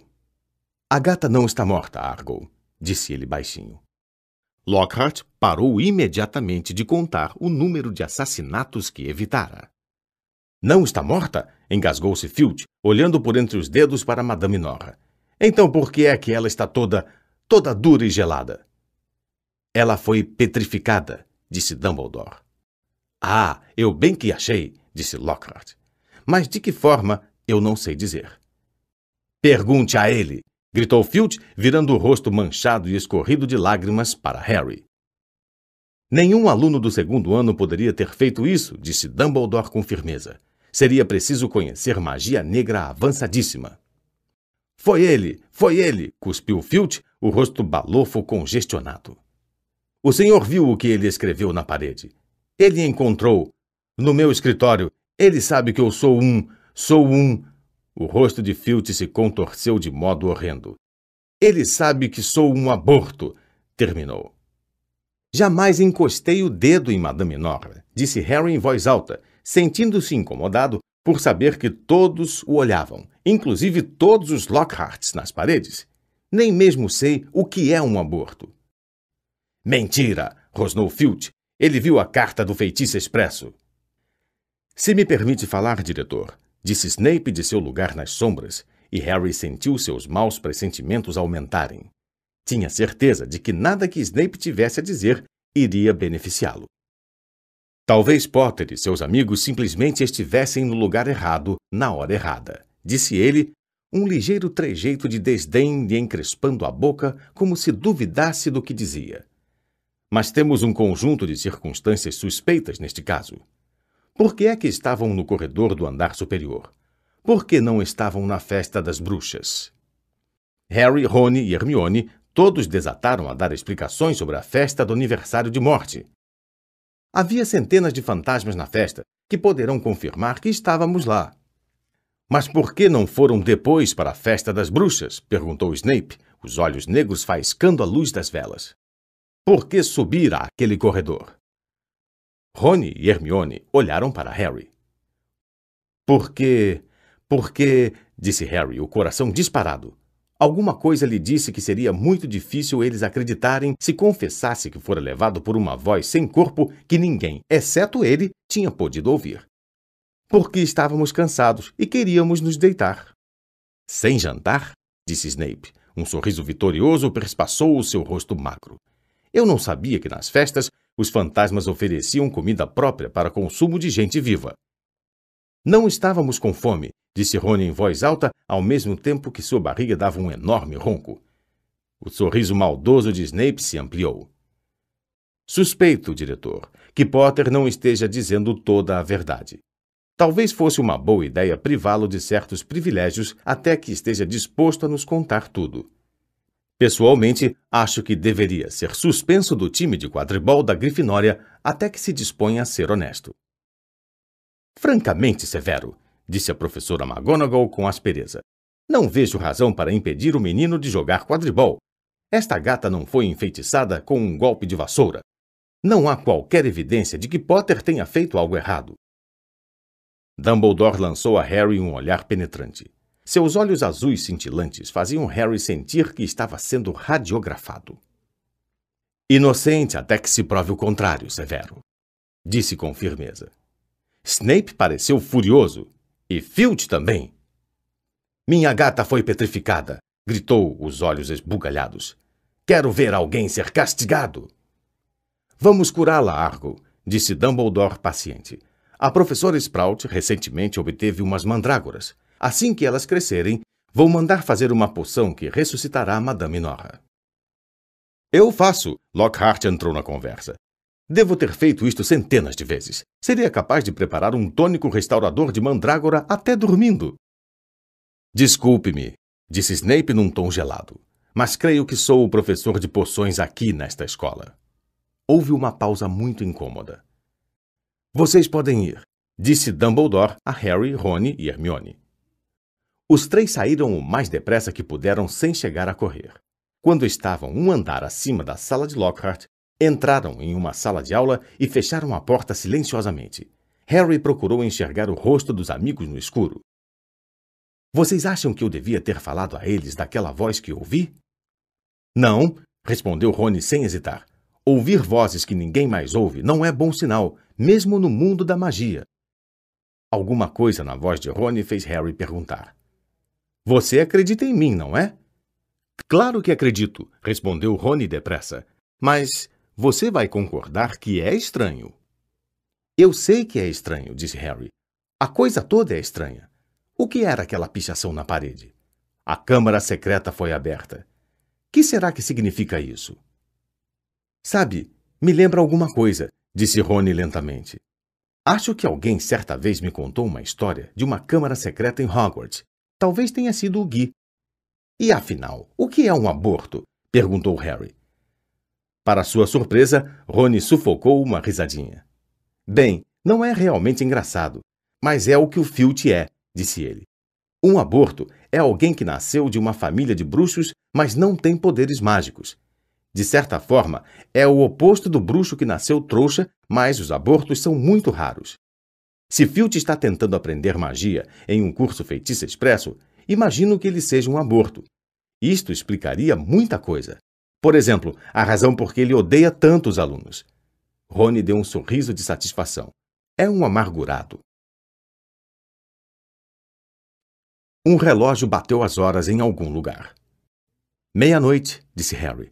É melhor irmos deitar antes que Snape apareça e tente nos culpar de outra coisa qualquer. Durante alguns dias, a escola praticamente não conseguiu falar de outra coisa a não ser do ataque a Madame Norra.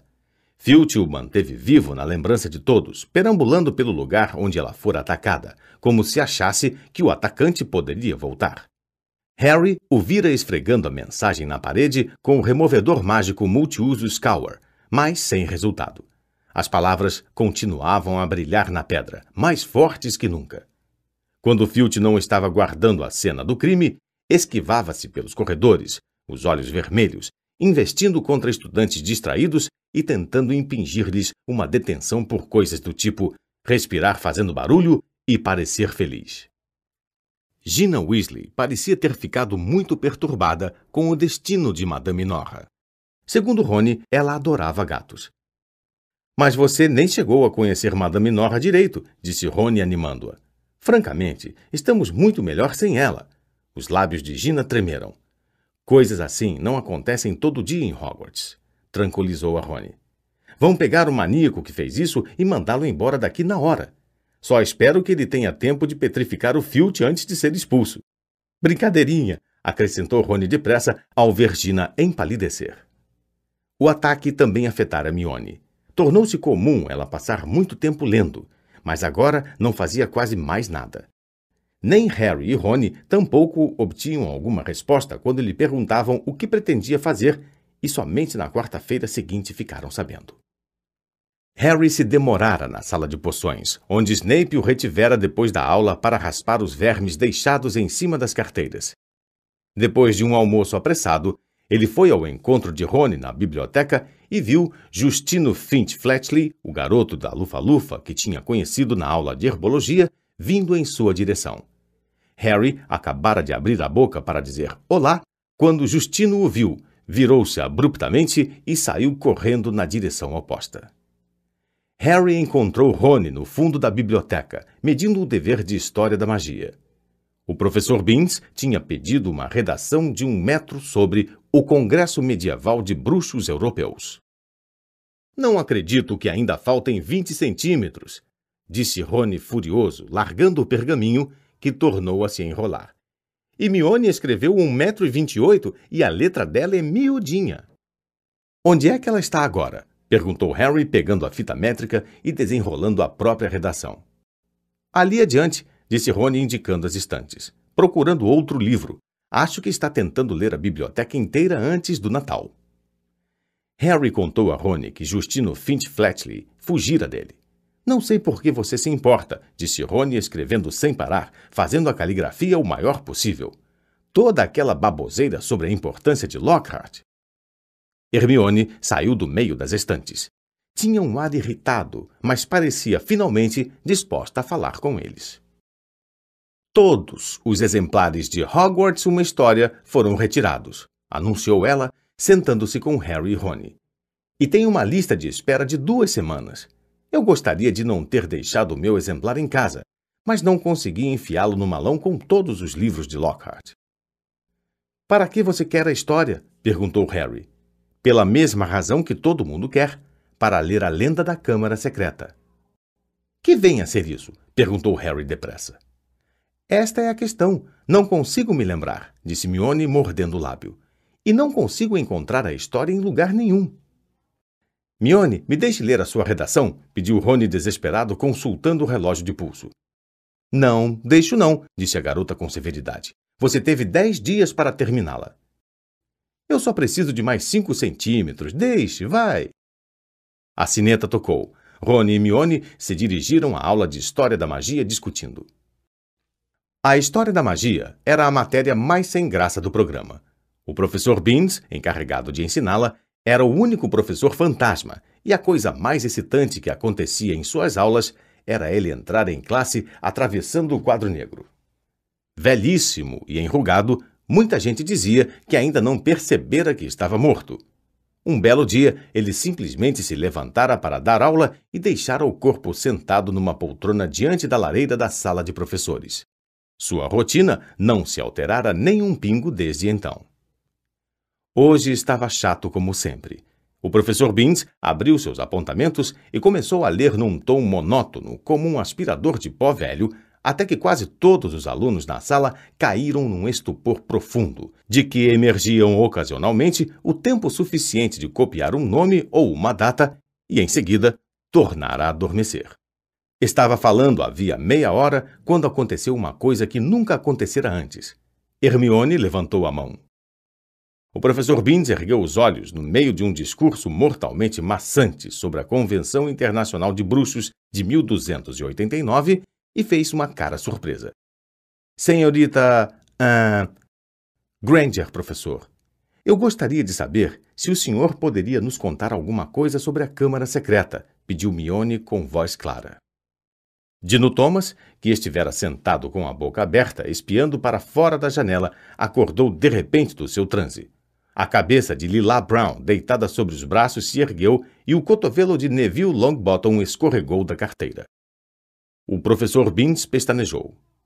Minha matéria é História da Magia, disse ele naquela voz seca e asmática. Lido com fatos, senhorita Granger, não com mitos nem com lendas. Ele pigarreou, fazendo um barulhinho como de um giz que se parte, e continuou. Em setembro daquele ano, um subcomitê de bruxos sardos o professor gaguejou antes de parar. A mão de Mione estava outra vez no ar. Senhorita Grant? Por favor, professor, as lendas não se baseiam sempre em fatos? O professor Beans olhou-a com tal espanto que Harry teve certeza de que nenhum aluno, vivo ou morto, jamais o interrompera antes. Bem, disse o professor Beans lentamente, é um argumento válido, suponho. Ele estudou Mione como se nunca antes tivesse olhado direito para um aluno. Contudo, a lenda de que a senhorita fala é tão sensacionalista e até tão absurda que. A classe inteira ficou pendurada em cada palavra que o professor dizia. Ele correu um olhar míope por todos, rosto por rosto virado em sua direção. Harry percebeu que ele estava completamente desconcertado por aquela manifestação incomum de interesse. Ah, muito bem, disse vagarosamente. Vejamos, a Câmara Secreta. Os senhores todos sabem, é claro, que Hogwarts foi fundada há mais de mil anos. A data exata é incerta, pelos quatro maiores bruxos e bruxas da época. As quatro casas da escola foram batizadas em homenagem a eles. Godrico Gryffindor, Helga Hufflepuff, Rowena Ravenclaw e Salazar Slytherin. Eles construíram este castelo juntos, longe dos olhares curiosos dos trouxas, porque era uma época em que a magia era temida pelas pessoas comuns, e os bruxos e bruxas sofriam muitas perseguições.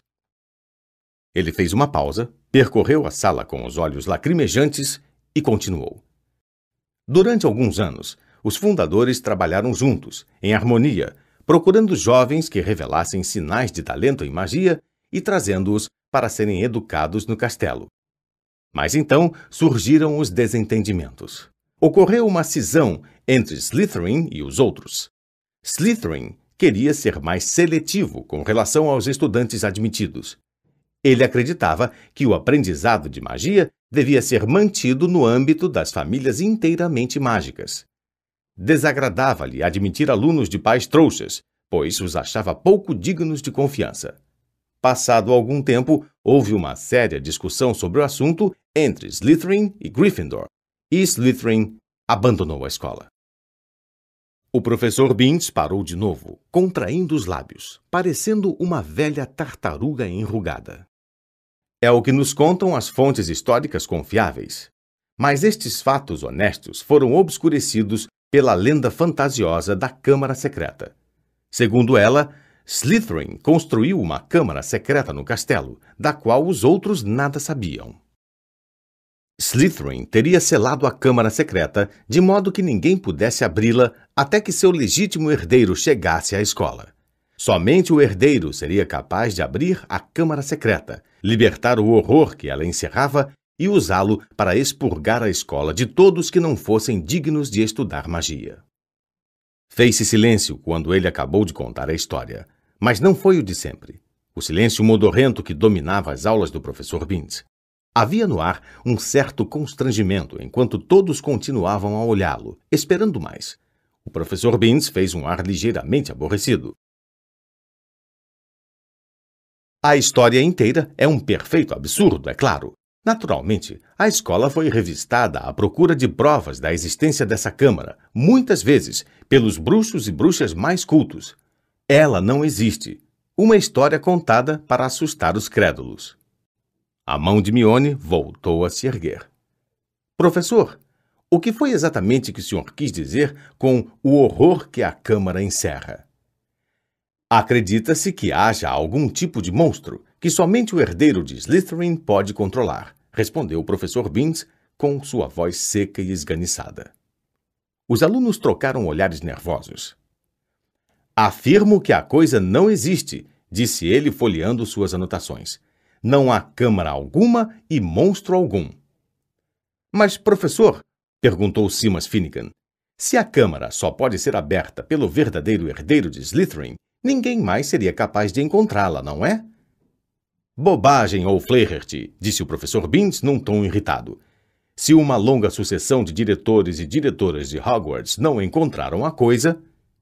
Mas, professor, ouviu-se a voz fina de Parvati Patil.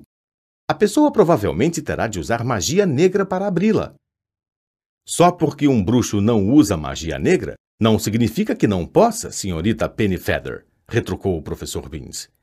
Eu repito, se uma pessoa como Dumbledore mas talvez a pessoa tenha que ser parente de Slytherin, por isso Dumbledore não poderia. Começou Dino Thomas, mas para o professor aquilo já era demais. Basta, disse com rispidez. É um mito, não existe. Não há a mínima prova de que Slytherin tenha algum dia construído sequer um armário secreto de vassouras. Arrependo-me de ter contado aos senhores uma história tão tola. Vamos voltar, façam-me o favor, à história, aos fatos sólidos, críveis e verificáveis. E em cinco minutos, a classe voltara a mergulhar em seu torpor habitual. Eu sempre soube que Salazar Slytherin era um velho maluco e tortuoso, contou Rony a Harry e Mione enquanto tentavam passar pelo corredor apinhado de alunos ao fim das aulas, para guardarem as mochilas antes do jantar. Mas não sabia que ele é quem tinha começado toda essa história de puro sangue. Eu não ficaria na casa dele nem que me pagassem. Francamente, se o chapéu seletor tivesse tentado me mandar para Sonserina, eu teria tomado o trem de volta para casa. Mione concordou fervorosamente, mas Harry não disse nada sentira o estômago afundar e o comentário lhe causara mal-estar. Harry nunca contara a Rony e Mione que o chapéu seletor considerara seriamente mandá-lo para Sonserina. Ainda lembrava, como se fosse ontem, a vozinha que lhe falara ao ouvido quando no ano anterior ele colocara o chapéu na cabeça. Você poderia ser grande, sabe? Está tudo aí em sua cabeça, e Sonserina o ajudaria a galgar o caminho para a grandeza, não há dúvida. Mas Harry, que já ouvira falar da reputação que tinha Sonserina de produzir bruxos das trevas, pensou desesperado. Sonserina não. E o chapéu lhe respondera: Bom, se você tem certeza, então é melhor Grifinória. Enquanto se deslocavam pela multidão, Colin Creevy passou. Oi, Harry. Olá, Colin, respondeu Harry automaticamente. Harry, Harry, um garoto da minha classe anda dizendo que você. Mas Colin era tão pequeno que não conseguiu resistir à maré de gente que o empurrava em direção ao salão principal. Eles ouviram sua voz pequenininha. Vejo você depois, Harry. E desapareceu. O que será que um garoto da classe dele anda dizendo de você? perguntou Mione. Que sou o herdeiro de Slytherin, imagino, disse Harry, o estômago afundando mais uns dois centímetros.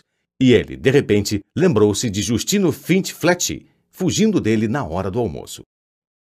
O pessoal daqui acredita em qualquer coisa, disse Rony desgostoso.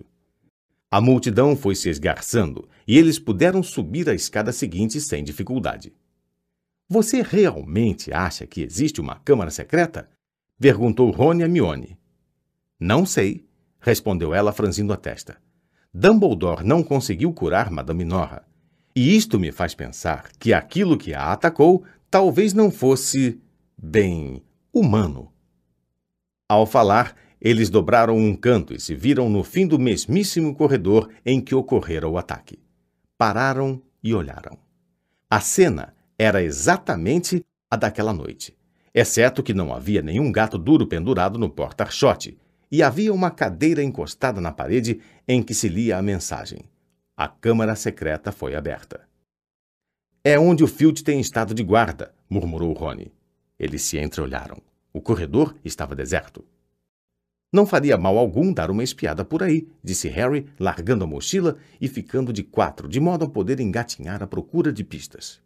Marcas de fogo, disse. Aqui e aqui.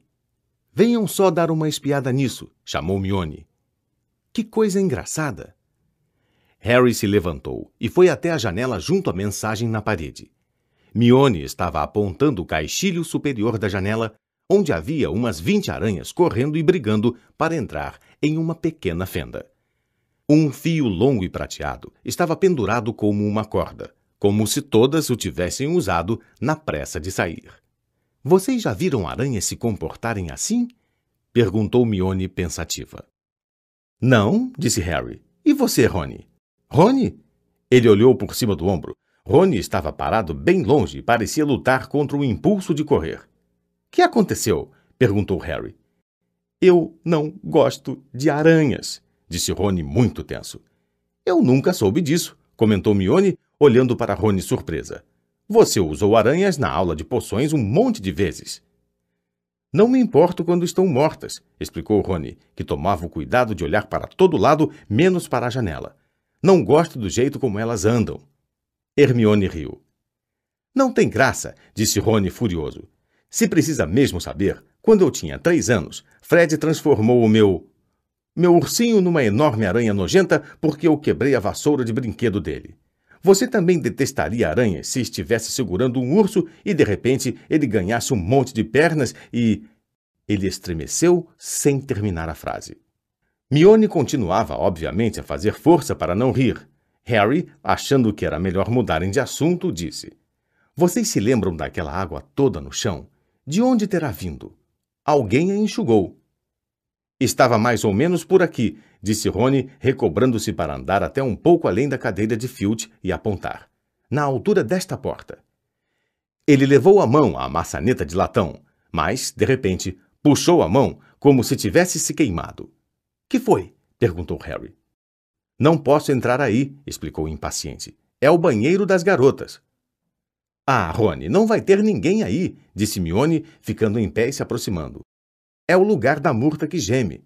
Vamos, vamos dar uma olhada. E, desconsiderando o grande aviso de interditado, ela abriu a porta. Era o banheiro mais escuro, mais deprimente em que Harry já entrara. O piso estava molhado e refletia a luz fraca dos tocos de vela que brilhavam nos castiçais. As portas de madeira dos boxes estavam descascadas e arranhadas e uma delas se soltara das dobradiças. Mione levou o dedo aos lábios e se encaminhou para o último boxe. Ao chegar, disse: Olá, Murta, como vai? Harry e Rony foram olhar.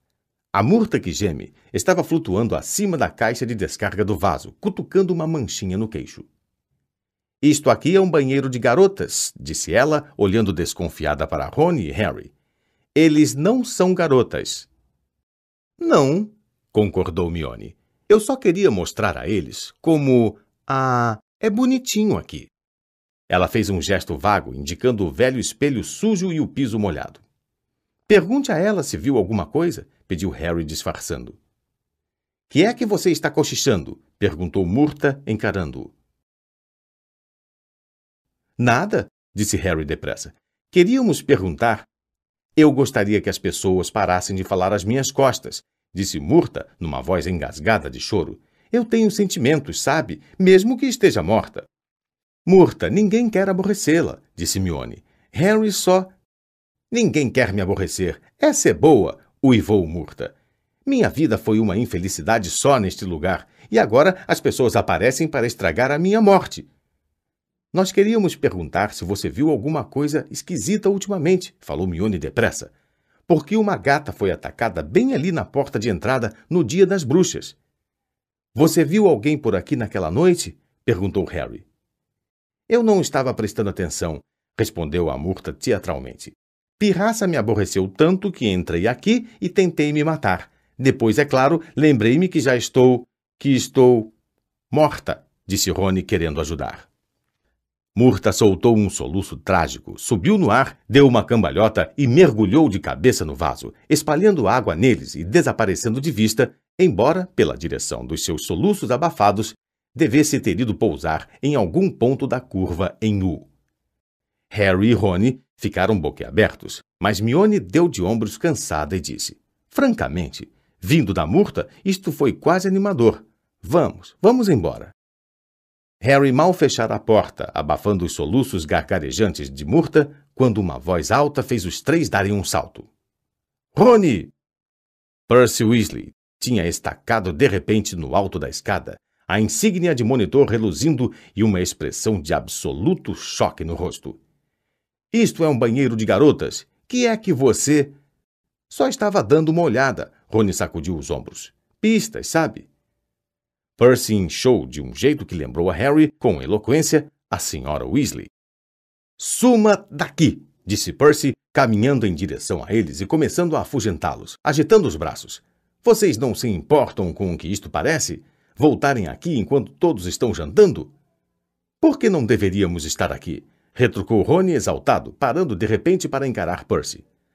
Olha aqui, nunca pusemos um dedo naquela gata. Foi o que eu disse a Gina, respondeu Percy com ferocidade.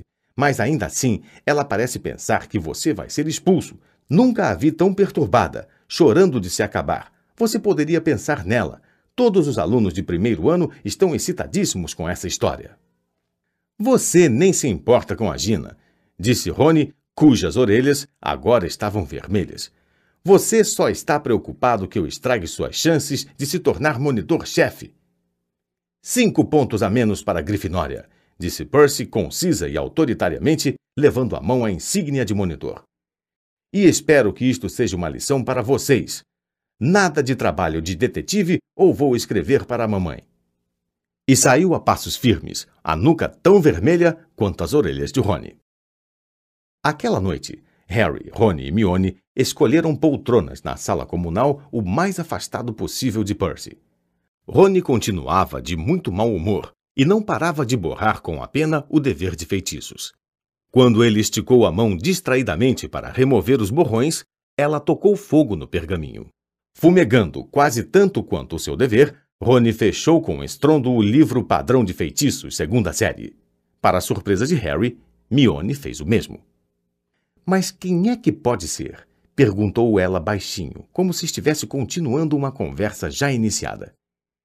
Quem iria querer afugentar todos os abortos e trouxas de Hogwarts? Vamos pensar, disse Rony fingindo-se intrigado. Quem é que conhecemos que acha que os que nascem trouxas são escória? Ele olhou para Mione. Mione retribuiu o olhar sem se convencer. Se você está pensando no Draco, claro que estou, exclamou Rony. Você ouviu quando ele disse: Você será o próximo sangue ruim. Vem cá, a gente só precisa olhar para aquela cara nojenta de rato para saber que é ele. Draco, o herdeiro de Slytherin, disse Mione cética. Olha só a família dele, disse Harry, fechando os livros também. Todos foram da Sonserina. Ele está sempre se gabando disso. Podiam muito bem ser descendentes de Slytherin. O pai dele decididamente é bem malvado. Eles poderiam ter guardado a chave para a Câmara Secreta durante séculos, disse Rony, passando-a de pai para filho. Bem, disse Mione cautelosa, suponhamos que seja possível. Mas como vamos provar isso? disse Harry deprimido. Talvez haja um jeito, disse Mione pausadamente, baixando a voz ainda mais e lançando um breve olhar a Percy do outro lado da sala. Claro que seria difícil e perigoso, muito perigoso, Estaríamos desrespeitando umas 50 normas da escola, acho. Se dentro de mais ou menos um mês você tiver vontade de explicar, você nos avisa, não é? Disse Rony irritado. Muito bem, disse Mione friamente. O que precisamos é entrar na sala comunal da Sonserina e fazer umas perguntas a Draco, sem ele perceber que somos nós. Mas isto é impossível! exclamou Harry enquanto Rony dava risada. Não, não é disse Mione. Só precisaríamos de um pouco de poção polissuco. Que é isso? indagaram Rony e Harry juntos. Snape mencionou essa poção na aula há umas semanas. Você acha que não temos nada melhor a fazer na aula de poções do que prestar atenção a Snape? resmungou Rony. Ela transforma você em outra pessoa. Pense só nisso. Poderíamos nos transformar em alunos da Sonserina. Ninguém saberia que somos nós. Draco provavelmente nos contaria qualquer coisa. Provavelmente anda se gabando disso na sala comunal da Sonserina neste instante, se ao menos pudéssemos ouvi-lo. Essa história de polissuco me parece meio suspeita, disse Rony franzindo a testa. E se a gente acabasse parecendo três alunos da Sonserina para sempre? Sai depois de algum tempo, disse Mione, fazendo um gesto de impaciência. Mas conseguir arranjar a receita vai ser muito difícil. Snape falou que estava em um livro chamado Poções Muito Potentes, e vai ver, está na seção reservada da biblioteca. Só havia um jeito de retirar um livro da seção reservada. O aluno precisava de uma permissão escrita do professor. Vai ser difícil entender por que queremos o livro, disse Rony, se não temos intenção de preparar uma das poções. Acho, disse Mione, que se fizermos parecer que só estamos interessados na teoria, talvez haja uma chance. Ah, qual é? Nenhum professor vai cair nessa, disse Rony. Teria que ser muito tapado. Capítulo 10 O Balaço Errante Desde o desastroso episódio com os diabretes, o professor Lockhart não trouxera mais seres vivos para a aula. Em vez disso, lia trechos dos seus livros para os alunos e, por vezes, dramatizava algumas passagens mais pitorescas. Em geral, ele escolhia Harry para ajudá-lo nessas dramatizações. Até aquele momento, o garoto fora obrigado a representar um camponês simplório da Transilvânia, de quem Lockhart curara um feitiço de gagueira, um iete com resfriado na cabeça e um vampiro que se tornara incapaz de comer outra coisa a não ser alface, depois que Lockhart dera um jeito nele. Harry foi chamado à frente da classe na aula seguinte de defesa contra as artes das trevas, desta vez para representar um lobisomem. Se não tivesse uma boa razão para deixar Lockhart de bom humor, ele teria se recusado. Um belo uivo, Harry, exato. E então, queiram acreditar, eu saltei sobre ele. Assim, joguei-o contra a porta. Assim, consegui contê-lo com uma das mãos, com a outra, apontei a varinha para o pescoço dele. E então reuni toda a força que me restava e lancei o feitiço homorfo, muitíssimo complicado, e ele soltou um gemido de dar pena. Vamos, Harry, mais alto. Bom, o pelo dele desapareceu, as presas encurtaram e ele voltou a virar homem. Simples, mas eficiente. E mais uma aldeia que se lembrará de mim para sempre como o herói que os salvou do terror mensal dos ataques de lobisomem. A sineta tocou e Lockhart ficou em pé. Dever de casa. Compor um poema sobre a minha vitória sobre o lobisomem de Wagga Wagga. Exemplares autografados de O Meu Eu Mágico para o autor do melhor trabalho. Os alunos começaram a sair. Harry voltou ao fundo da sala, onde Rony e Mione esperavam. Prontos? murmurou Harry. Espere até todos saírem, pediu Mione nervosa. Certo. Ela se aproximou da mesa de Lockhart, um papelzinho seguro firmemente na mão. Harry e Rony logo atrás. Ah, professor Lockhart, gaguejou Mione. Eu queria retirar este livro da biblioteca, só para ter uma ideia geral do assunto. Ela estendeu o papelzinho, a mão ligeiramente trêmula. Mas o problema é que ele é guardado na seção reservada da biblioteca, então preciso que um professor autorize. Tenho certeza de que o livro me ajudaria a entender o que o senhor diz em Como se divertir com vampiros sobre os venenos de ação retardada. Ah, como se divertir com vampiros! exclamou Lockhart, apanhando o papelzinho de Hermione e lhe dando um grande sorriso. Possivelmente é o livro de que mais gosto. Você gostou? Gostei, disse Hermione depressa. Muito esperto o modo com que o senhor apanhou aquele último, com o coador de chá.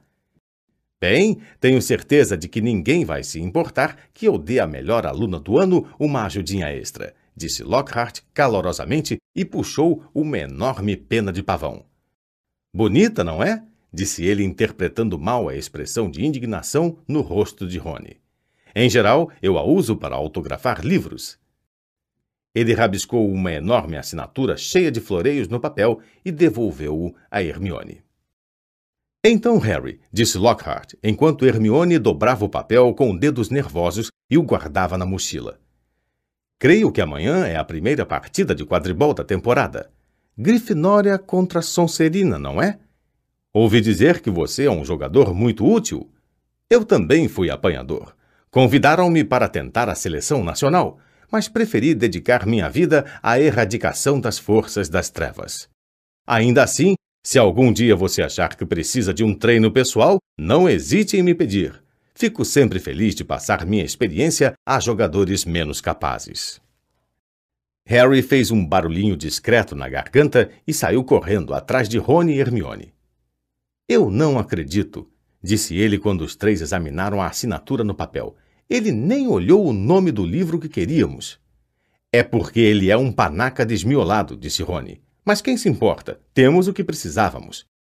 Ele não é um panaca desmiolado, disse Hermione em voz alta quando se dirigiam quase correndo à biblioteca.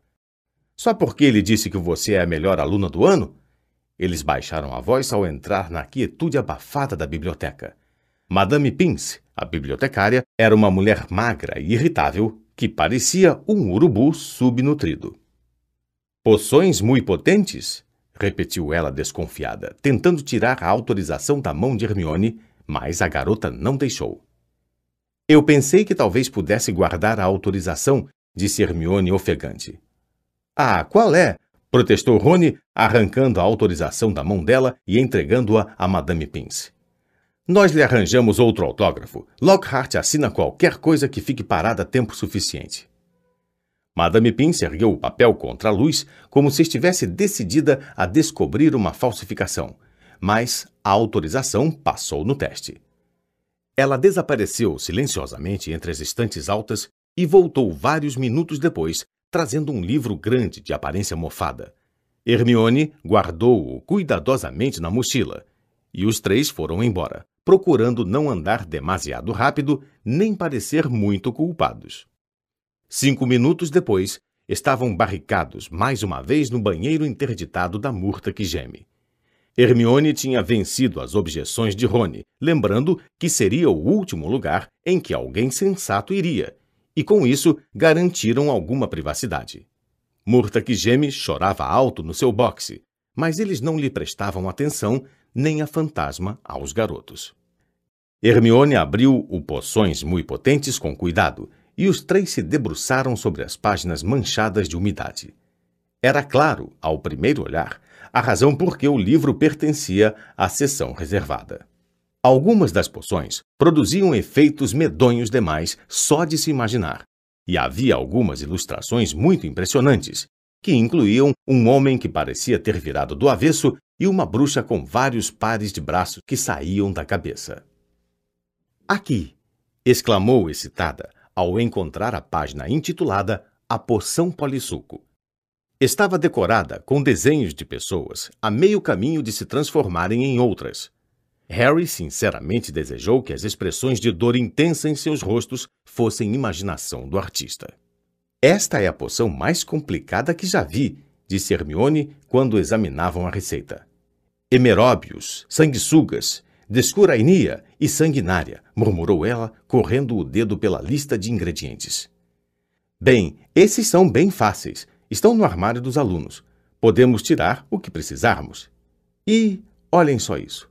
Pó de chifre de bicórnio. Não sei onde vamos arranjar isso. Pele de araramboia picada. Essa vai ser uma fria também. E, é claro, um pedacinho da pessoa em quem quisermos nos transformar. Dá para repetir isso? Pediu Rony ríspido. Que é que você quer dizer com um pedacinho da pessoa em quem quisermos nos transformar? Não vou tomar nada que tenha unhas do pé de Crab dentro. Hermione continuou como se não tivesse ouvido o amigo. Ainda não temos que nos preocupar com isso, porque os pedacinhos só entram no fim. Rony virou-se sem fala para Harry, que tinha outra preocupação. Você percebe quanta coisa vamos ter que roubar, Hermione? Pele de araramboia picada decididamente não está no armário dos alunos. Que vamos fazer? Assaltar o estoque particular de Snape? Não sei se é uma boa ideia. Hermione fechou o livro com força. Bem, se vocês dois vão amarelar, ótimo. Seu rosto se malhara de vermelho vivo e os olhos cintilavam mais do que o normal. Eu não quero desrespeitar o regulamento. Vocês sabem muito bem. Acho que ameaçar gente que nasceu trouxa é muito mais sério do que preparar uma poção difícil. Mas se vocês não querem descobrir se é o Draco, eu vou direto a Madame Pince agora mesmo e devolvo o livro e. Eu nunca pensei que veria o dia em que você nos convenceria a desrespeitar o regulamento, disse Rony. Muito bem, nós topamos. Mas unhas dos pés não, está bem? E quanto tempo vai levar para preparar a poção? perguntou Harry, de cara feliz, quando Hermione reabriu o livro. Bom, uma vez que a discuraínia tem que ser colhida na lua cheia e os emeróbios precisam cozinhar durante 21 dias, eu diria que vai levar mais ou menos um mês para ficar pronta, se conseguirmos todos os ingredientes. Um mês? exclamou Rony. Até lá, Draco poderia atacar metade dos nascidos trouxas na escola. Mas os olhos de Hermione tornaram a se estreitar perigosamente e ela acrescentou depressa mas é o melhor plano que temos. Portanto, vamos tocar para a frente a todo vapor. No entanto, quando Hermione foi verificar se a barra estava limpa para eles saírem do banheiro, Rony cochichou para Harry. Daria muito menos trabalho se você simplesmente derrubasse Draco da vassoura amanhã. Harry acordou cedo no sábado e continuou deitado por algum tempo, pensando na partida de quadribol que se aproximava. Estava nervoso, principalmente quando pensava no que o Woody diria se a Grifinória perdesse. mas também com a ideia de enfrentar um time montado nas vassouras de corrida mais velozes que o ouro podia comprar. Nunca tivera tanta vontade de vencer a Sonserina. Depois de passar meia hora deitado ali, com as tripas dando nós, ele se levantou, se vestiu e desceu logo para tomar café e já encontrou o resto dos jogadores da Grifinória sentados juntos à mesa comprida e vazia, todos parecendo nervosos e falando muito pouco. À medida que as onze horas se aproximaram, a escola inteira começou a tomar o caminho do estádio de quadribol. Fazia um dia mormacento, com sinais de trovoada no ar. Rony e Hermione vieram correndo desejar a Harry boa sorte quando ele ia entrando no vestiário. O time vestiu os uniformes vermelhos da Grifinória e depois se sentou para ouvir a preleção que o Woody sempre fazia antes do jogo.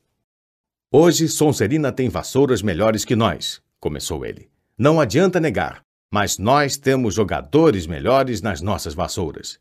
Treinamos com maior garra do que eles. Estivemos no ar fosse qual fosse o tempo. Quem duvida? murmurou George Weasley. Não sei o que é estar seco desde agosto. E vamos fazer com que eles se arrependam do dia em que deixaram aquele trapaceiro do Draco pagar para entrar no time. O peito arfando de emoção, Woody virou-se para Harry. Vai depender de você, Harry, mostrar a eles que um apanhador tem que ter mais do que um pai rico. Chegue ao pomo antes de Draco ou morra tentando, porque temos que vencer hoje. É muito simples. Por isso, nada de pressioná-lo, Harry, disse Fred piscando o olho. Quando entraram no campo, foram saudados por um vozerio, muitos vivas, porque a Corvinal e a Lufa-Lufa estavam ansiosas para ver a Sonserina derrotada, mas os alunos da Sonserina, nas arquibancadas, vaiaram e assobiaram também. Madame Ruth, a professora de quadribol, mandou Flint e Woody se apertarem as mãos, o que eles fizeram, lançando um ao outro olhares ameaçadores e pondo mais força no aperto que era necessário. Quando eu apitar, disse Madame Ruth. Três, dois, um. Com um rugido de incentivo das arquibancadas, os 14 jogadores subiram em direção ao céu carregado. Harry foi mais alto do que qualquer outro, apertando os olhos à procura do pomo. Tudo bem aí, ô cicatriz? berrou Draco, passando por baixo dele como se quisesse mostrar a velocidade de sua vassoura. Harry não teve tempo de responder. Naquele mesmo instante, um pesado balaço negro veio voando a toda em sua direção. Ele o evitou por tão pouco que sentiu o balaço arrepiar seus cabelos ao passar. Esse foi por um triz, Harry, disse Jorge, emparelhando com ele de bastão na mão, pronto para rebater o balaço para os lados de um jogador da Sonserina. Harry viu Jorge dar uma forte bastonada na direção de Adriano Pilce, mas o balaço mudou de rumo em pleno ar e tornou a voar direto para Harry. O garoto mergulhou depressa para evitá-lo, e Jorge conseguiu atingir o balaço com força na direção de Draco. Mais uma vez, o balaço voltou como um bumerangue e disparou contra a cabeça de Harry. Harry imprimiu velocidade à vassoura e voou para o outro extremo do campo.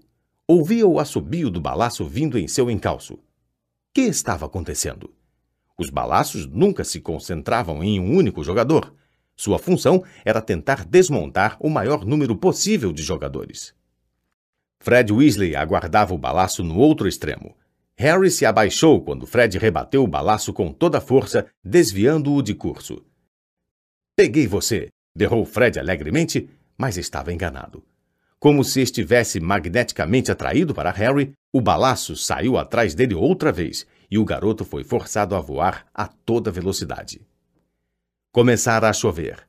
Harry sentiu grossos pingos de chuva caírem em seu rosto, molhando seus óculos.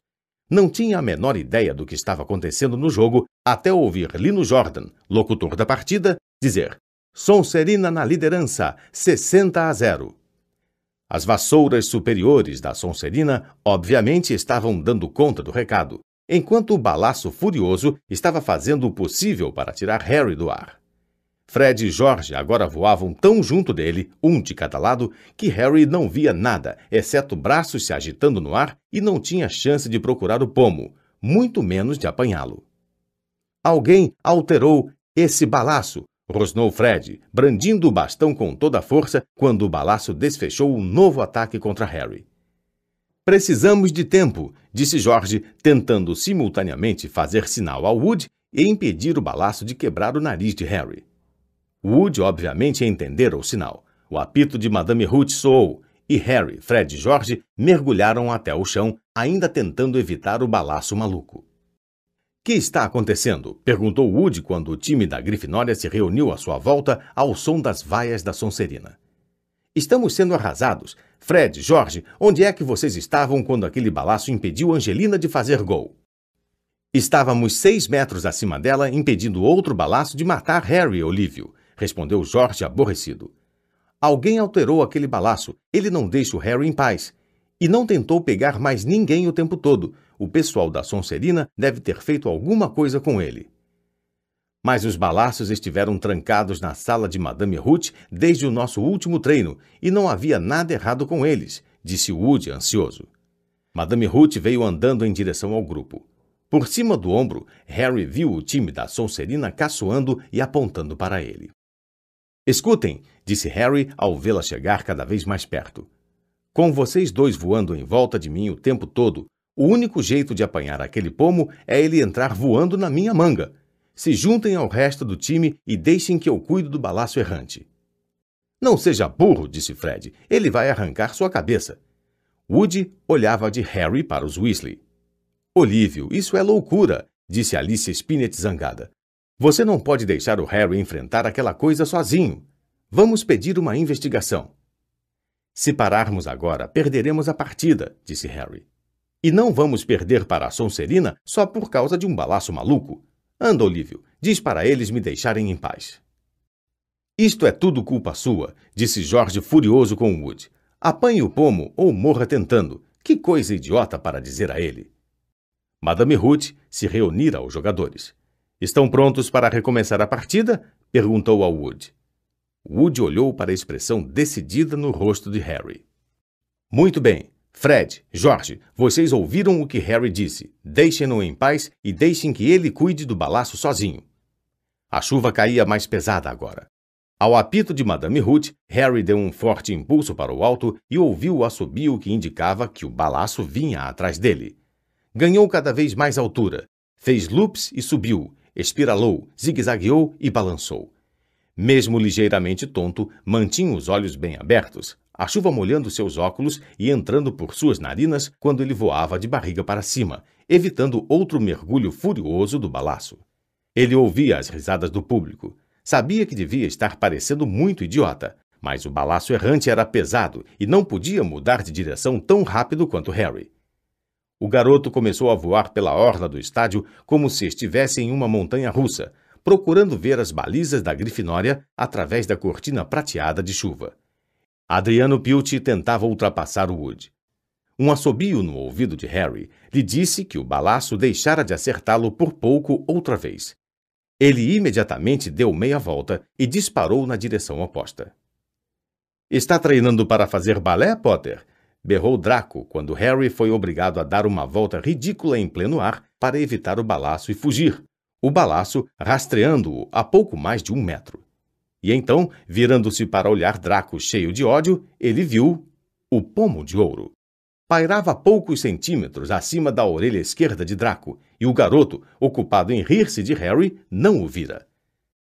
Por um momento de agonia, Harry imobilizou-se no ar, sem ousar voar na direção de Draco, com medo de que ele olhasse para cima e visse o pomo. Bam! Permanecera parado um segundo a mais. O balaço finalmente atingiu-o, bateu no seu cotovelo e Harry sentiu o braço rachar.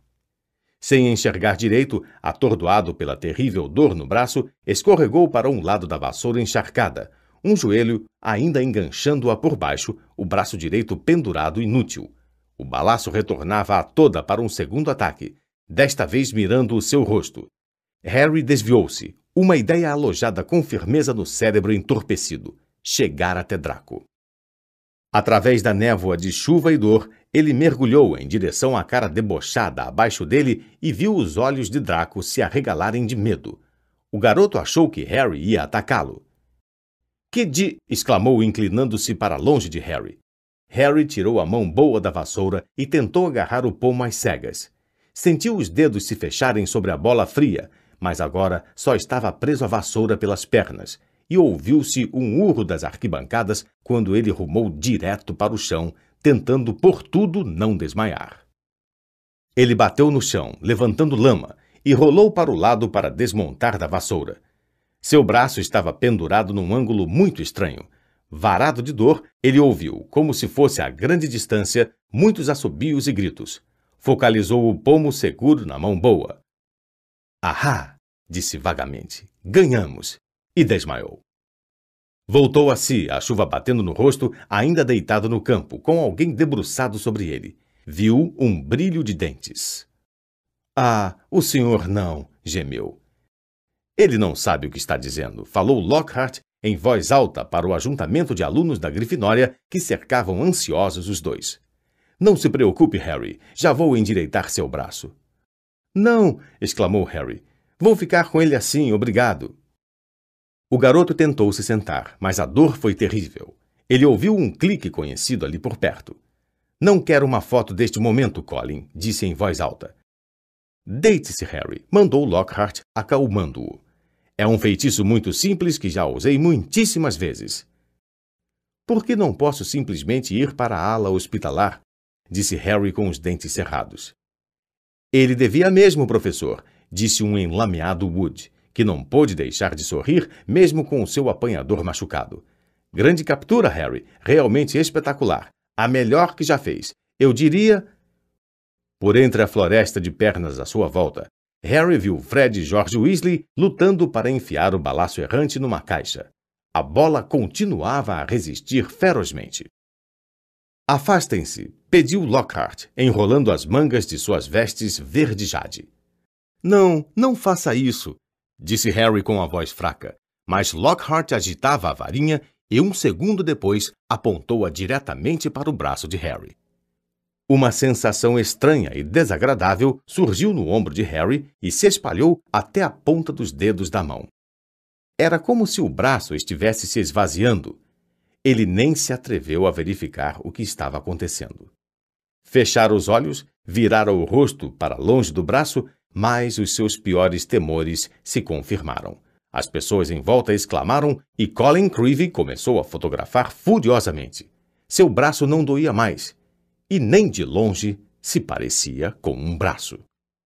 Ah, disse Lockhart. É, às vezes isso pode acontecer. Mas o importante é que os ossos não estão mais fraturados. Isto é o que se precisa ter em mente. Então, Harry, vá, dê uma chegada na ala hospitalar. Ah, Sr. Weasley, Srta. Granger, podem acompanhá-lo? E Madame Pomfrey poderá, hum, dar um jeito nisso. Quando Harry se levantou, sentiu-se estranhamente inclinado para um lado. Tomando fôlego, olhou para baixo, para o braço direito. O que ele viu quase o fez desmaiar de novo. Pela manga das vestes saiu uma coisa que lembrava uma grossa luva de borracha cor de pele. Ele tentou mexer os dedos. Nada aconteceu. Lockhart não emendara os ossos de Harry. Ele os removera. Madame Pomfrey não ficou nada satisfeita. Você deveria ter vindo me procurar diretamente, dizia furiosa, erguendo a lamentável sobra do que fora meia hora antes um braço útil. Posso emendar ossos num segundo, mas fazê-los crescer outra vez?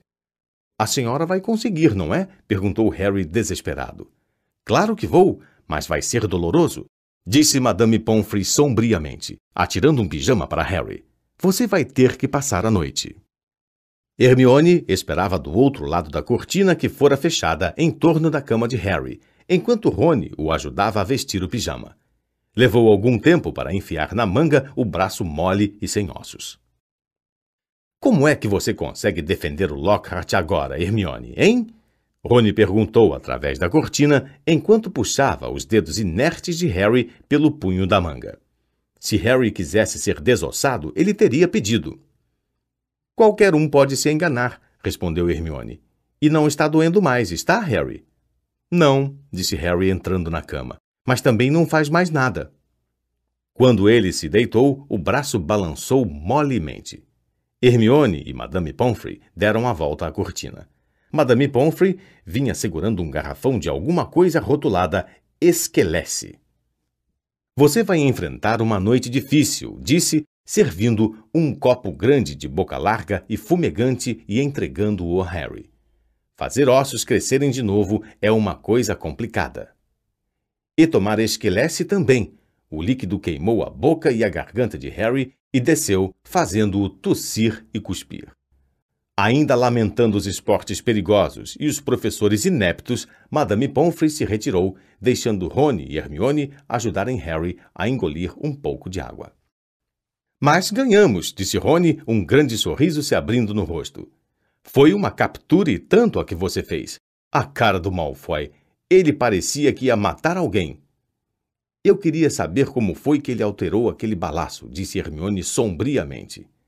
Podemos acrescentar mais esta à lista de perguntas que vamos fazer a ele quando tomarmos a poção polissuco, disse Harry, deixando-se afundar nos travesseiros. Espero que tenha um gosto melhor do que esta coisa. Com pedacinhos de alunos da Sonserina dentro? Você deve estar brincando, disse Rony.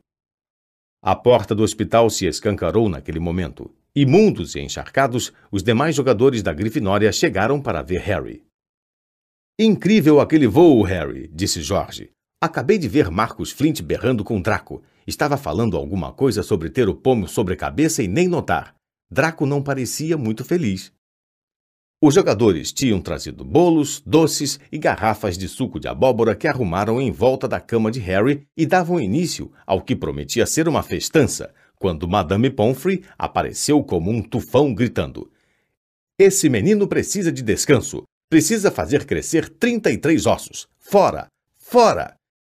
E Harry foi deixado sozinho, sem nada para distraí-lo da dor horrível no braço inerte. Muitas horas depois, Harry acordou de repente numa escuridão de breu e deu um ligeiro ganido de dor. O braço agora parecia cheio de grandes lascas. Por um segundo, ele pensou que fora isso que o acordara. Então, com um choque de terror, percebeu que alguém estava passando uma esponja em sua testa. Fora daqui! gritou ele alto, e em seguida, Dobby! Os olhos arregalados, parecendo bolas de tênis, do elfo doméstico espiavam Harry na escuridão. Uma lágrima solitária escorria pelo seu nariz longo e fino. Harry Potter voltou para a escola, murmurou ele infeliz. Dobby avisou e tornou a avisar Harry Potter. Ah, meu senhor, por que não prestou atenção em Dobby? Por que Harry Potter não voltou para casa quando perdeu o trem? Harry se ergueu, apoiando-se nos travesseiros, e empurrou para longe a esponja de Dobby. Que é que você está fazendo aqui? perguntou. E como sabe que perdi o trem? O lábio de Dobby tremeu, e Harry foi assaltado por uma repentina suspeita. Foi você, disse lentamente. Você impediu a barreira de nos deixar passar. Com certeza, meu senhor, Dobby confirmou vigorosamente com a cabeça, as orelhas abanando. Dobby se escondeu e esperou Harry Potter e selou o portão, e Dobby teve que passar as mãos a ferro depois. Mostrou a Harry os dez dedos compridos enfaixados.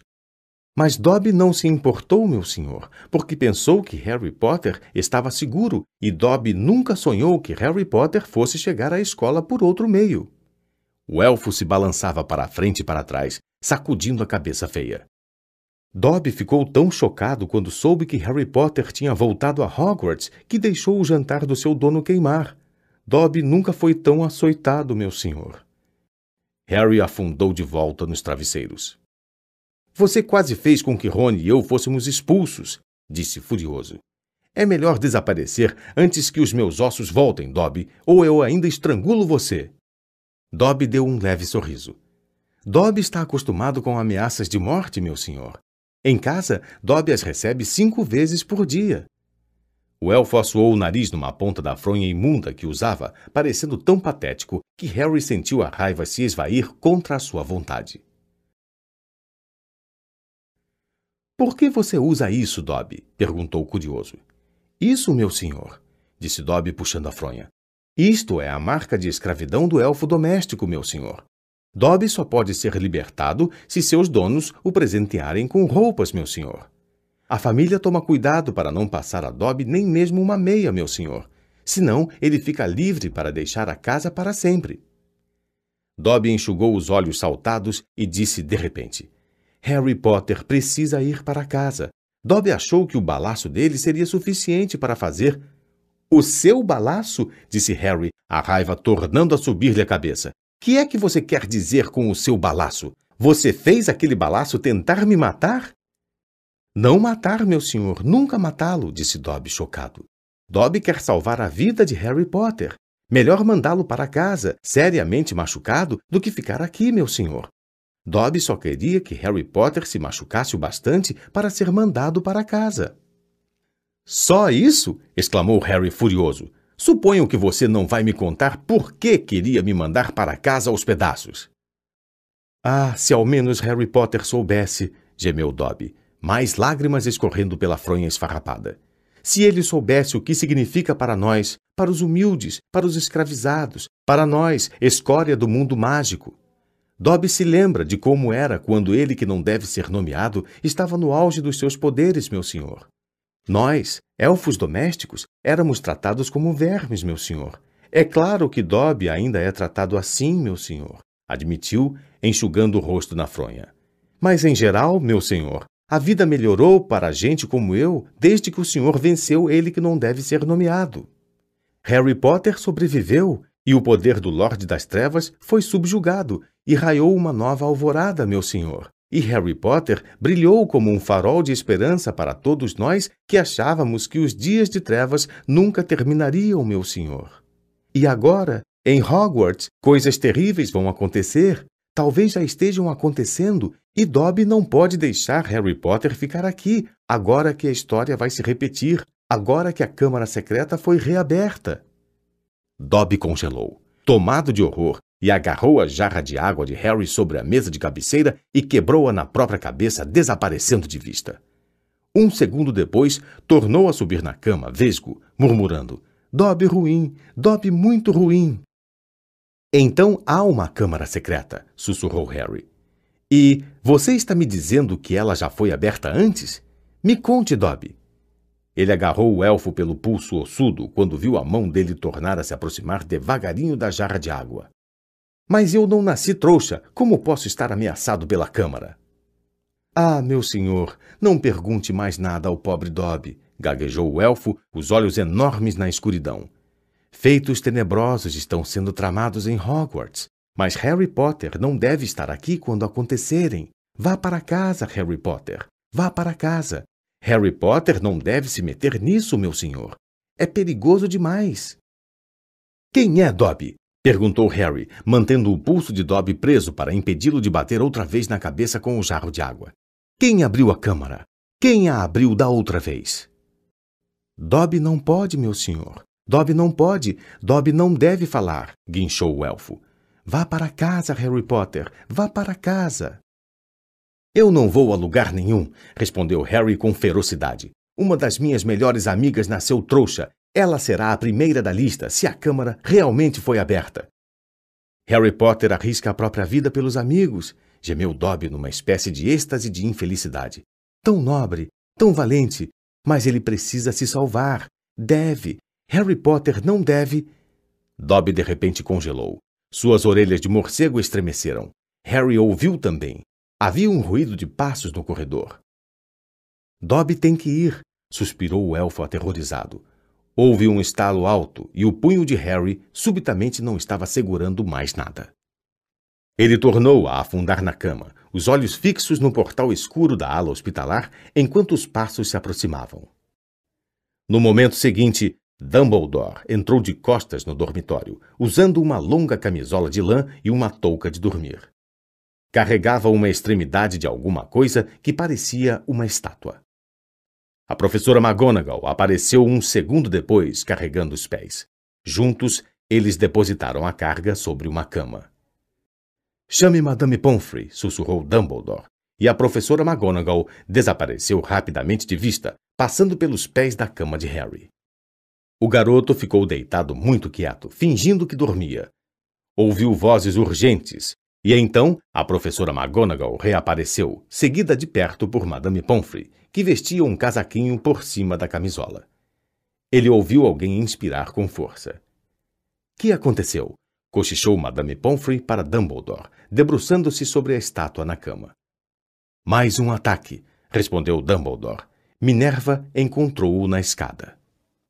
Havia um cacho de uvas ao lado dele, disse a professora. Achamos que ele estava tentando chegar aqui escondido para visitar Potter. O estômago de Harry deu um tremendo salto. Lenta e cuidadosamente, ele se ergueu alguns centímetros para poder ver a estátua na cama. Um raio de luar iluminava o rosto de expressão fixa. Era Colin Creevy. Seus olhos estavam arregalados e as mãos erguidas diante dele, segurando a máquina fotográfica. Petrificado? Sussurrou Madame Pomfrey. Está, respondeu a professora McGonagall. Mas estremeço de pensar.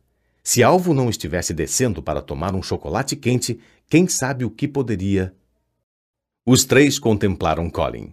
Então Dumbledore se curvou e tirou a máquina fotográfica das mãos rígidas do menino. Você acha que ele conseguiu bater uma foto do atacante? perguntou a professora ansiosa. Dumbledore não respondeu. Abriu a máquina. Meu Deus! exclamou Madame Pomfrey. Um jato de vapor saiu sibilando da máquina. Harry, a três camas de distância, sentiu o cheiro acre do plástico queimado. Derretidas, disse Madame Pomfrey pensativa. Todas derretidas. O que significa isto, alvo? perguntou pressurosa a professora McGonagall. Significa que de fato a câmara secreta foi reaberta. Madame Pomfrey levou a mão à boca. McGonagall arregalou os olhos para Dumbledore. Mas, alvo, com certeza, quem? A pergunta não é quem, disse Dumbledore, com os olhos postos em Colin. A pergunta é como. E pelo que Harry pôde ver do rosto sombreado da professora McGonagall, ela não entendia muito mais que ele.